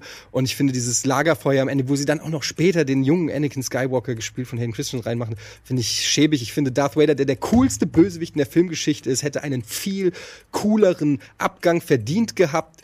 Und ähm, deshalb ist das für mich der schlechteste Filmtod aller Zeiten. Robert. Also irgendwo unten im Ozean muss Jack ja noch sein. Man hofft ja, dass er irgendwo an einem Strand mal rausgekrochen kommt. Die Liebesgeschichte von Jack und Rose, wir haben es alle erlebt. Wir haben die Liebe in diesem Auto erlebt. Und am Ende, als die ganze Titanic untergeht und alle mit runtersaugt und die Boote nicht voll besetzt sind, gibt's dieses kleine Holzflossen, diese Trellerpfeife, mit der sie auf sich aufmerksam machen soll. Aber es ist physikalisch nachgewiesen. Selbst James Cameron, der Regisseur, hat eingeräumt, es wäre genug Platz auf dem Floß gewesen, einmal darauf zu robben. Diese Figur hätte nie sterben müssen. Sie gab es so nie. Und es ist traurig, dass man hier versuchte, irgendwie auf die Tränendrüse zu drücken. Jack hätte überleben müssen. Deswegen ist das peinlich. Eddie. Ähm, ich würde gerne fact-checken. Es gibt meines Wissens im Internet Beweise dafür, dass diese äh, Planke oder die Tür, auf der sie liegt, dass sie nicht ausreicht. Und ähm, abgesehen davon wäre der Film wesentlich schlechter am Ende, wenn Leonardo DiCaprio ähm, überlebt hätte und es ein Happy End gäbe, weil dann würde am Ende nicht mehr äh, Rose als alte Frau gebraucht, die den Diamanten ins Wasser wirft. Okay, mag dir ja nicht gefallen an der Stelle, aber ist nun mal die Realität. An die kann man ja manchmal nicht schwer kämpfen, auch wenn man irgendwie gerne versuchen will, es auch traurig zu machen. Deswegen stelle ich das gerne mal hier in den Ring. Darth Vader so anzugreifen auf der anderen Seite. Ich weiß nicht, wie vielen Leuten jetzt so ein bisschen ans Bein gepinkelt hast da, aber vielleicht ist auch der Zeit so ein bisschen geschuldet. Aber ganz ehrlich, warum machst du noch weiter? Alles gut, ich brauche nicht mehr. Muss ich, hätte ich noch sagen müssen. Gut, also Robert macht, macht ein, ein großes Fass der Filmgeschichte auf und wirft die große uralte Frage in den Raum. Hätte Jack nicht doch einfach auf das Stück Holz klettern können und hätte überleben können? Das ist der Druck dieser Frage. und hätte dann ein relativ unspektakuläres Filmende gegeben. Schreck, hast du dazu was gefunden? Gibt es da wissenschaftliche Hinweise? Also, naja, wissenschaftlich will ich jetzt nicht unbedingt behaupten, aber ich habe jetzt mal eben in der Kürze der Zeit versucht, das einzugeben, wie auch immer man diese Frage eingibt. Aber die Mythbusters haben darüber ein Video gemacht und sagen, nein, er hätte nicht sterben müssen. Ob man das jetzt wirklich als hundertprozentig vertrauenswürdige Quelle irgendwie heranzieht, Wenn die Mythbusters das festgestellt haben, akzeptiere ich das. Ich würde sogar äh, einen Wikipedia-Eintrag jetzt äh, mit dem als, als Quelle. Äh, Wie gesagt, ich will nicht die Vertrauenswürdigkeit oder hundertprozentig Vertrauen in diese Quelle irgendwie legen. Nee, dann aber James Cameron sagt auch, er musste sterben. Also jetzt ist die Frage, wie man da abwägt. Ja, äh, Mythbusters ist auf jeden Fall die höchste Autorität, deswegen Robert Hofmann kriegt hier den Punkt. Immer mit Zunahmen. Eins zu eins, sehr gut. Gut, die Frage Nummer drei kommt von. Nils und ist unsere Antwort auf unsere Filmabend, DVD-Abendfrage. Und ihr habt es ja am Anfang gehört, Schreck hat die Community gefragt, welchen dieser deutschen Filme würdet ihr wählen, um jemandem das deutsche Kino schmackhaft zu machen? Ja? Da sieht man gleich die Antwort. Moment, gleich, gleich. das deutsche Kino Gleich, ja. Also nur, dass die Frage klar ist, weil sobald ihr den Screenshot seht, läuft, ist, ist die Runde offen und die, die, die Zeit kann laufen. Also welchen dieser Filme würdet ihr jemandem zeigen, um Werbung für das deutsche Kino zu machen? Wir sehen jetzt den Screenshot mit beiden Filmen. Ansonsten der erste, erste Antwort. Für den anderen läuft die Zeit. Die Frage, die im Raum steht, ist, welcher Film vertritt das deutsche Kino und lässt es gut dastehen? Am besten. Hier sehen wir das Bild. Oh boy. Ähm, Victoria ist insofern ein sensationeller Film, ähm, weil er in ein er einen fantastischen, wenn nicht vielleicht sogar den besten One-Shot der Filmgeschichte hat. Ähm, dazu das Ganze noch aus Deutschland. Es ist äh, ein fabelhaftes Beispiel, wie kreativ deutsches Kino sein kann. Er ist unterhaltsam. Äh, man, es ist fast, es ist einerseits ein Zaubertrick, weil man sich die ganze Zeit fragt, wie haben sie es nur gemacht? Auf der anderen Seite erzählt er eine packende Geschichte, ein glaubwürdiges Action-Drama mit fantastischen Bankräubern, einem Bankraub, den ich mir so bildlich in Berlin vorstellen kann. Äh, ein, ein fantastischer DVD-Abend steht bevor.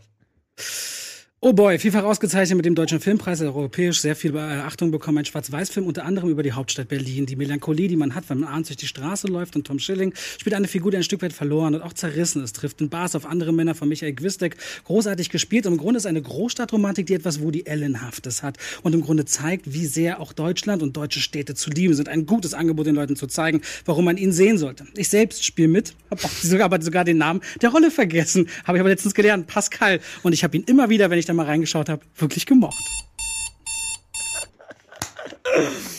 Ernsthaft? Ja. Du hast, du hast auch noch die Rolle ge- vergessen, die du selber Letztens in dem Interview hieß es, bei dem Interview habe ich mal gefragt, wie heißt die Rolle, die du in Oh Boy spielst? Nicht so. Keine Okay. Ahnung. Äh, Heidi. ich habe mir vorhin aufgeschrieben, was du gesagt hast. Stimmt nicht. Stimmt nicht. Gut, Robert, die letzten 15 Sekunden für dich. Victoria ist sicherlich wundervoll, aber ich glaube, vieles davon ist auch geklaut von der Art und Weise von Oh Boy. Ich glaube, es ist eine schöne Idee, der Versuch einer Weiterentwicklung, aber den wirklich tollen Schritt, den hat man mit Oh Boy einfach gemacht. Und wenn man erstmal lernen will, was deutscher, deutscher Film kann, guckt man den auf jeden Fall zuerst. Boah, also wir haben eine absolute Premiere hier bei Filmfights, dass jemand einen Film als Antwort nennt, in dem er selbst mitgespielt hat. Außerdem auch noch führt hier Eddie Victoria in den Film, betont die Qualität des One-Shots, wo er, wir erinnern uns an Folge 1 von Filmfights, in, äh, gegen Sophie Passmann gekämpft hat. Wie schlecht denn diese Szene aus äh, Victoria war, als sie gewonnen hat Welche mit der Szene Szene aus die im Victoria. Café oder was? Nee, Victoria One-Shot, glaube ich, ist ja der ganze Film. Ja, aber ich meine, nee, nee, nee, als, als, ging es einen bestimmten Part, meine ich. Es ging um den besten One-Shot. Nee was, das war, was war die Frage? Der beste, Beste One-Shot. bester One-Shot. Okay, Entschuldigung. Okay. Na gut. Ähm, also, ja, interessante Konstellation. Wie, wie sieht's aus? Fact-Checker. Was? Ja, Eddie, du, du meintest, stimmt nicht. Darauf hast du dich auf die Preise bezogen? Was oder die- worauf hast du? Nein, Was? du hast gesagt, wir sollen einfach häufiger stimmt nicht, stimmt nicht sagen. Und ich fand, es war der richtige Moment, stimmt nicht zu sagen, in der Behauptung, dass dieser Film den deutschen Film in irgendeiner Weise repräsentiert. Außer dass er acht deutsche Filmpreise Und du hast halt auch, er hat halt nur die Story erzählt. Das meine ich halt. Stimmt. Ja gut, er hat das Story die erzählt, er hat aber auch Schwarz-Weiß-Melancholie, wo die Ellen angeführt, das ist schon ein bisschen. er hat erzählt, wie einflussreich der Film ist. Er hat erzählt, dass ähm, der, er hat äh, klar gemacht, was der Film ausdrücken will, diese Großstadtverlorenheit, ähm, die vielleicht auch so für äh, deutsche Städte interessant macht. Auf jeden Fall, ich äh, stimme hier Robert zu. Punkt für Robert. Freude. Okay, gut. Es ist sehr spannend. Sehr zwei, aufregend. zwei Kontrahenten, die auf jeden Fall auf Augenhöhe sind. Ich bin sehr gespannt. Mal gucken, vielleicht nennt Eddie jetzt einen Film, mit dem er mitgespielt hat. Ich bin sehr äh, gespannt. So, die Frage ist eine Entweder-oder-Frage. Und ihr kennt das Spiel. Folgende Frage. Welcher Preis ist der wichtigere? Oscars oder Golden Globes? Oscars. Ähm, die Oscars sind. Nein, Äh, er muss an. oh. Achso. Die Golden Globes, man glaubt immer, die Oscars wären so besonders, sind sie wahrscheinlich auch, aber das Schöne an den Golden Globes ist, da spielt nicht so viel amerikanisches System, Whitewashing und alles, was dazugehört mit rein, sondern es ist ein Preis, der vergeben wird von der Foreign Press, von denjenigen rund um den Erdball, die auch anders darauf schauen. Der zeigt viel mehr, was die Menschen rund um den Globus denken und nicht nur auf einem kleinen, durchaus wichtigen Filmmarkt. Und vor allem gibt's da auch Serien und Serien sind so sehr im Kommen und nehmen wir ein Big Little Lies oder Handmaid's Tale, die dort abgeräumt haben, da kriegt man richtige Empfehlungen, die nochmal anders berühren. Die Golden Globes sind zukunftsweisender als die Oscars, definitiv. Ähm, ja, wie heißt der Mars-Film hier mit äh, Mark Wahlberg? Martian? The Martian. In der Kategorie äh, ähm, Comedy war's, ja. Okay, so viel zu den Golden Globes und ihrer äh, Wichtigkeit. Man kann die Golden Globes nicht ernst nehmen. Tun auch die Hollywood-Stars übrigens selbst nicht. Der einzige Preis, der wirklich, und das heißt ja hier Filmfights, deshalb gehe ich auch wirklich von den Filmen aus, ähm, der mattert in diesem Sinne ist, sind die Oscars. Das sind, äh, das ist ein Preis, wenn du ihn gewinnst, katapultiert er dich in sowohl finanzielle als auch äh, Rollenauswahl, äh, Auswahl, wie sagt man, er gibt dir andere Optionen als Schauspieler. Es ist der Preis, den jeder haben will. Ähm, das ist die höchste Auszeichnung, die es gibt. Und das, es ist die wichtigste. Und ich glaube auch diejenige, die Trends dann eben mitbestimmt. Ich würde dir vollkommen recht geben, wenn wir das Jahr 2010 hätten. Aber große Hollywood-Schauspieler gehen zurück in Serien, weil sie mehr Prestige haben, weil sie viel mehr bringen für ihre Werbeverträge, wenn es darum geht. Aber auch die Aussage, dass Serien hier falsch bei den Filmfights und vorhin selber Luther anzuführen, ist nicht schlüssig in sich. Also irgendwie schwierig, was man insgesamt für eine Argumentation fährt. Die Golden Globes, das ist das, was kommt bei Netflix und Co. Ähm, das mit dem Luther-Ding stimmt nicht ganz. Das habe ich ja nur genannt als Beispiel für seine emotionale Bandbreite, weil du mir nicht geglaubt hast, dass er auch emotional kann. Dann nehme ich natürlich Werke, die er macht. Aber bei einem Filmpreis oder bei einem Preis in einer Filmsendung, denke ich, geht es in erster Linie eben darum, was ist für Filme wichtiger. Klar, die Oscars haben Serien nicht, deshalb wäre die alles andere ja äh, bei der Frage albern. Gut, ja, also das Seriending generell, äh, glaube ich, kann man bei Filmfights auch Serien als Antwort geben, haben wir auch immer schon wieder. Auf der anderen Seite, eine der Antworten äh, lässt einfach keine Serien zu, von daher kann er da nicht äh, nachziehen. Äh, die Frage, Das ist der Hauptunterschied auch mit zu den Oscars. Also ich muss es irgendwie. auf, nee, total. Also, total, okay. auf jeden Fall. Er kann halt da nur nicht groß antworten, weil es Natürlich. ist, einfach so Gegenwart. Aber es ist ein gutes Argument. Ausspielen Auf jeden Fall. Ähm, es ist ein gutes Argument. Die Frage ist zwar, welcher ist der wichtigere? Und ähm, da hast du gesagt, natürlich er ist ähm, ernstzunehmender und die Bewertung ist an sich fairer und natürlich der Blick von draußen ist, ähm, ist also du hast argumentiert, warum es der bessere oder der neutralere oder der unvoreingenommenere Preis war, aber das war ja nicht die Frage. Die Frage Frage ist, welche war der wichtigere? Und da finde ich, hat Eddie äh, gute Argumente gebracht, warum der Oscar immer noch von den Hollywood-Stars als größter äh, Preis geehrt wird. Deswegen diese Runde an Darf ich das noch Eddie. kurz, kurz Zwei fragen zu dazu? Weil ich doch meinte, also eben beschrieben habe, dass er zukunftsweisend ist und dass gerade große Schauspieler, Meryl Streep und Co. gehen ja alle zurück von Kino in zu HBO und Serien, wenn sie können. Also zukunftsweisend ist nicht wichtig. Das wollte ich so ein Das ist die. Frage, wie man, wie man. Okay, ist eine Auslegungssache. Okay, aber wir kommen jetzt auf jeden Fall zu Du einem. willst es bloß spannend haben, ne? So ein 2-2. Wir kommen zu einem spannenden Finale. 2 zu 2. Okay, gut. Und die äh, äh, letzte Frage kommt von Art Van der Ray. Ihr kennt das Spiel und die Frage ist eine offene Frage und lautet: Welche Komödie ist die besten der letzten zehn Jahre? Anchorman. Anchorman ist für mich. Nein, Robert. Ach so, damn it. Game Night. Game Night ist einfach so lustig. Ich habe schon lange kein Pressepublikum und normales Publikum mehr so viel lachen sehen, weil es einfach die Geschichte von Zweien erzählt, die immer ständig in der Competition stehen. Aber der Film schafft es, ganz viele Nebenpärchen, die einen Abend äh, voller Spiele erleben, aber einzelne Geschichten mit den Pärchen zu erzählen. Zum Beispiel ein schwarzes Pärchen, wo sie glaubt, mit Denzel Washington geschlafen zu haben, während der andere wieder ein bisschen zu dumm ist, zu raffen, was überhaupt abgeht. Und alles in einer Welt, in der du nie weißt, ist das jetzt fake oder echt? Und dieser Film macht so viele Nebensketche und Witze auf, ohne langweilig zu werden und ohne es zu übertreiben. Habe ich seit Jahren nicht mehr so gut gesehen. Hat mich geflasht. Eddie. Ich glaube, du hast das seit Jahren nicht mehr so einen guten Film gesehen hast. Nämlich seit du Anchorman gesehen hast. Die Lust, der Lux nachweislich ebenfalls Fakt.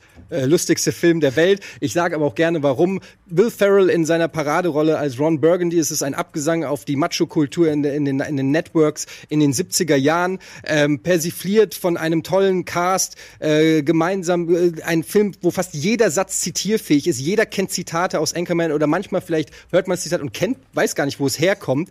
Ähm, es ist ein Film, den du hundertmal gucken kannst und immer noch lustige Stellen findest und immer noch lachen musst, was bei Comedy extrem schwer ist, meiner Meinung nach. Ich gebe dir vollkommen recht. Auch Parfüm und die Besetzung ist Hammer an Anchorman. Nur die Frage ist, was ist die letzte, die beste Komödie der letzten zehn Jahre? Und Anchorman ist älter.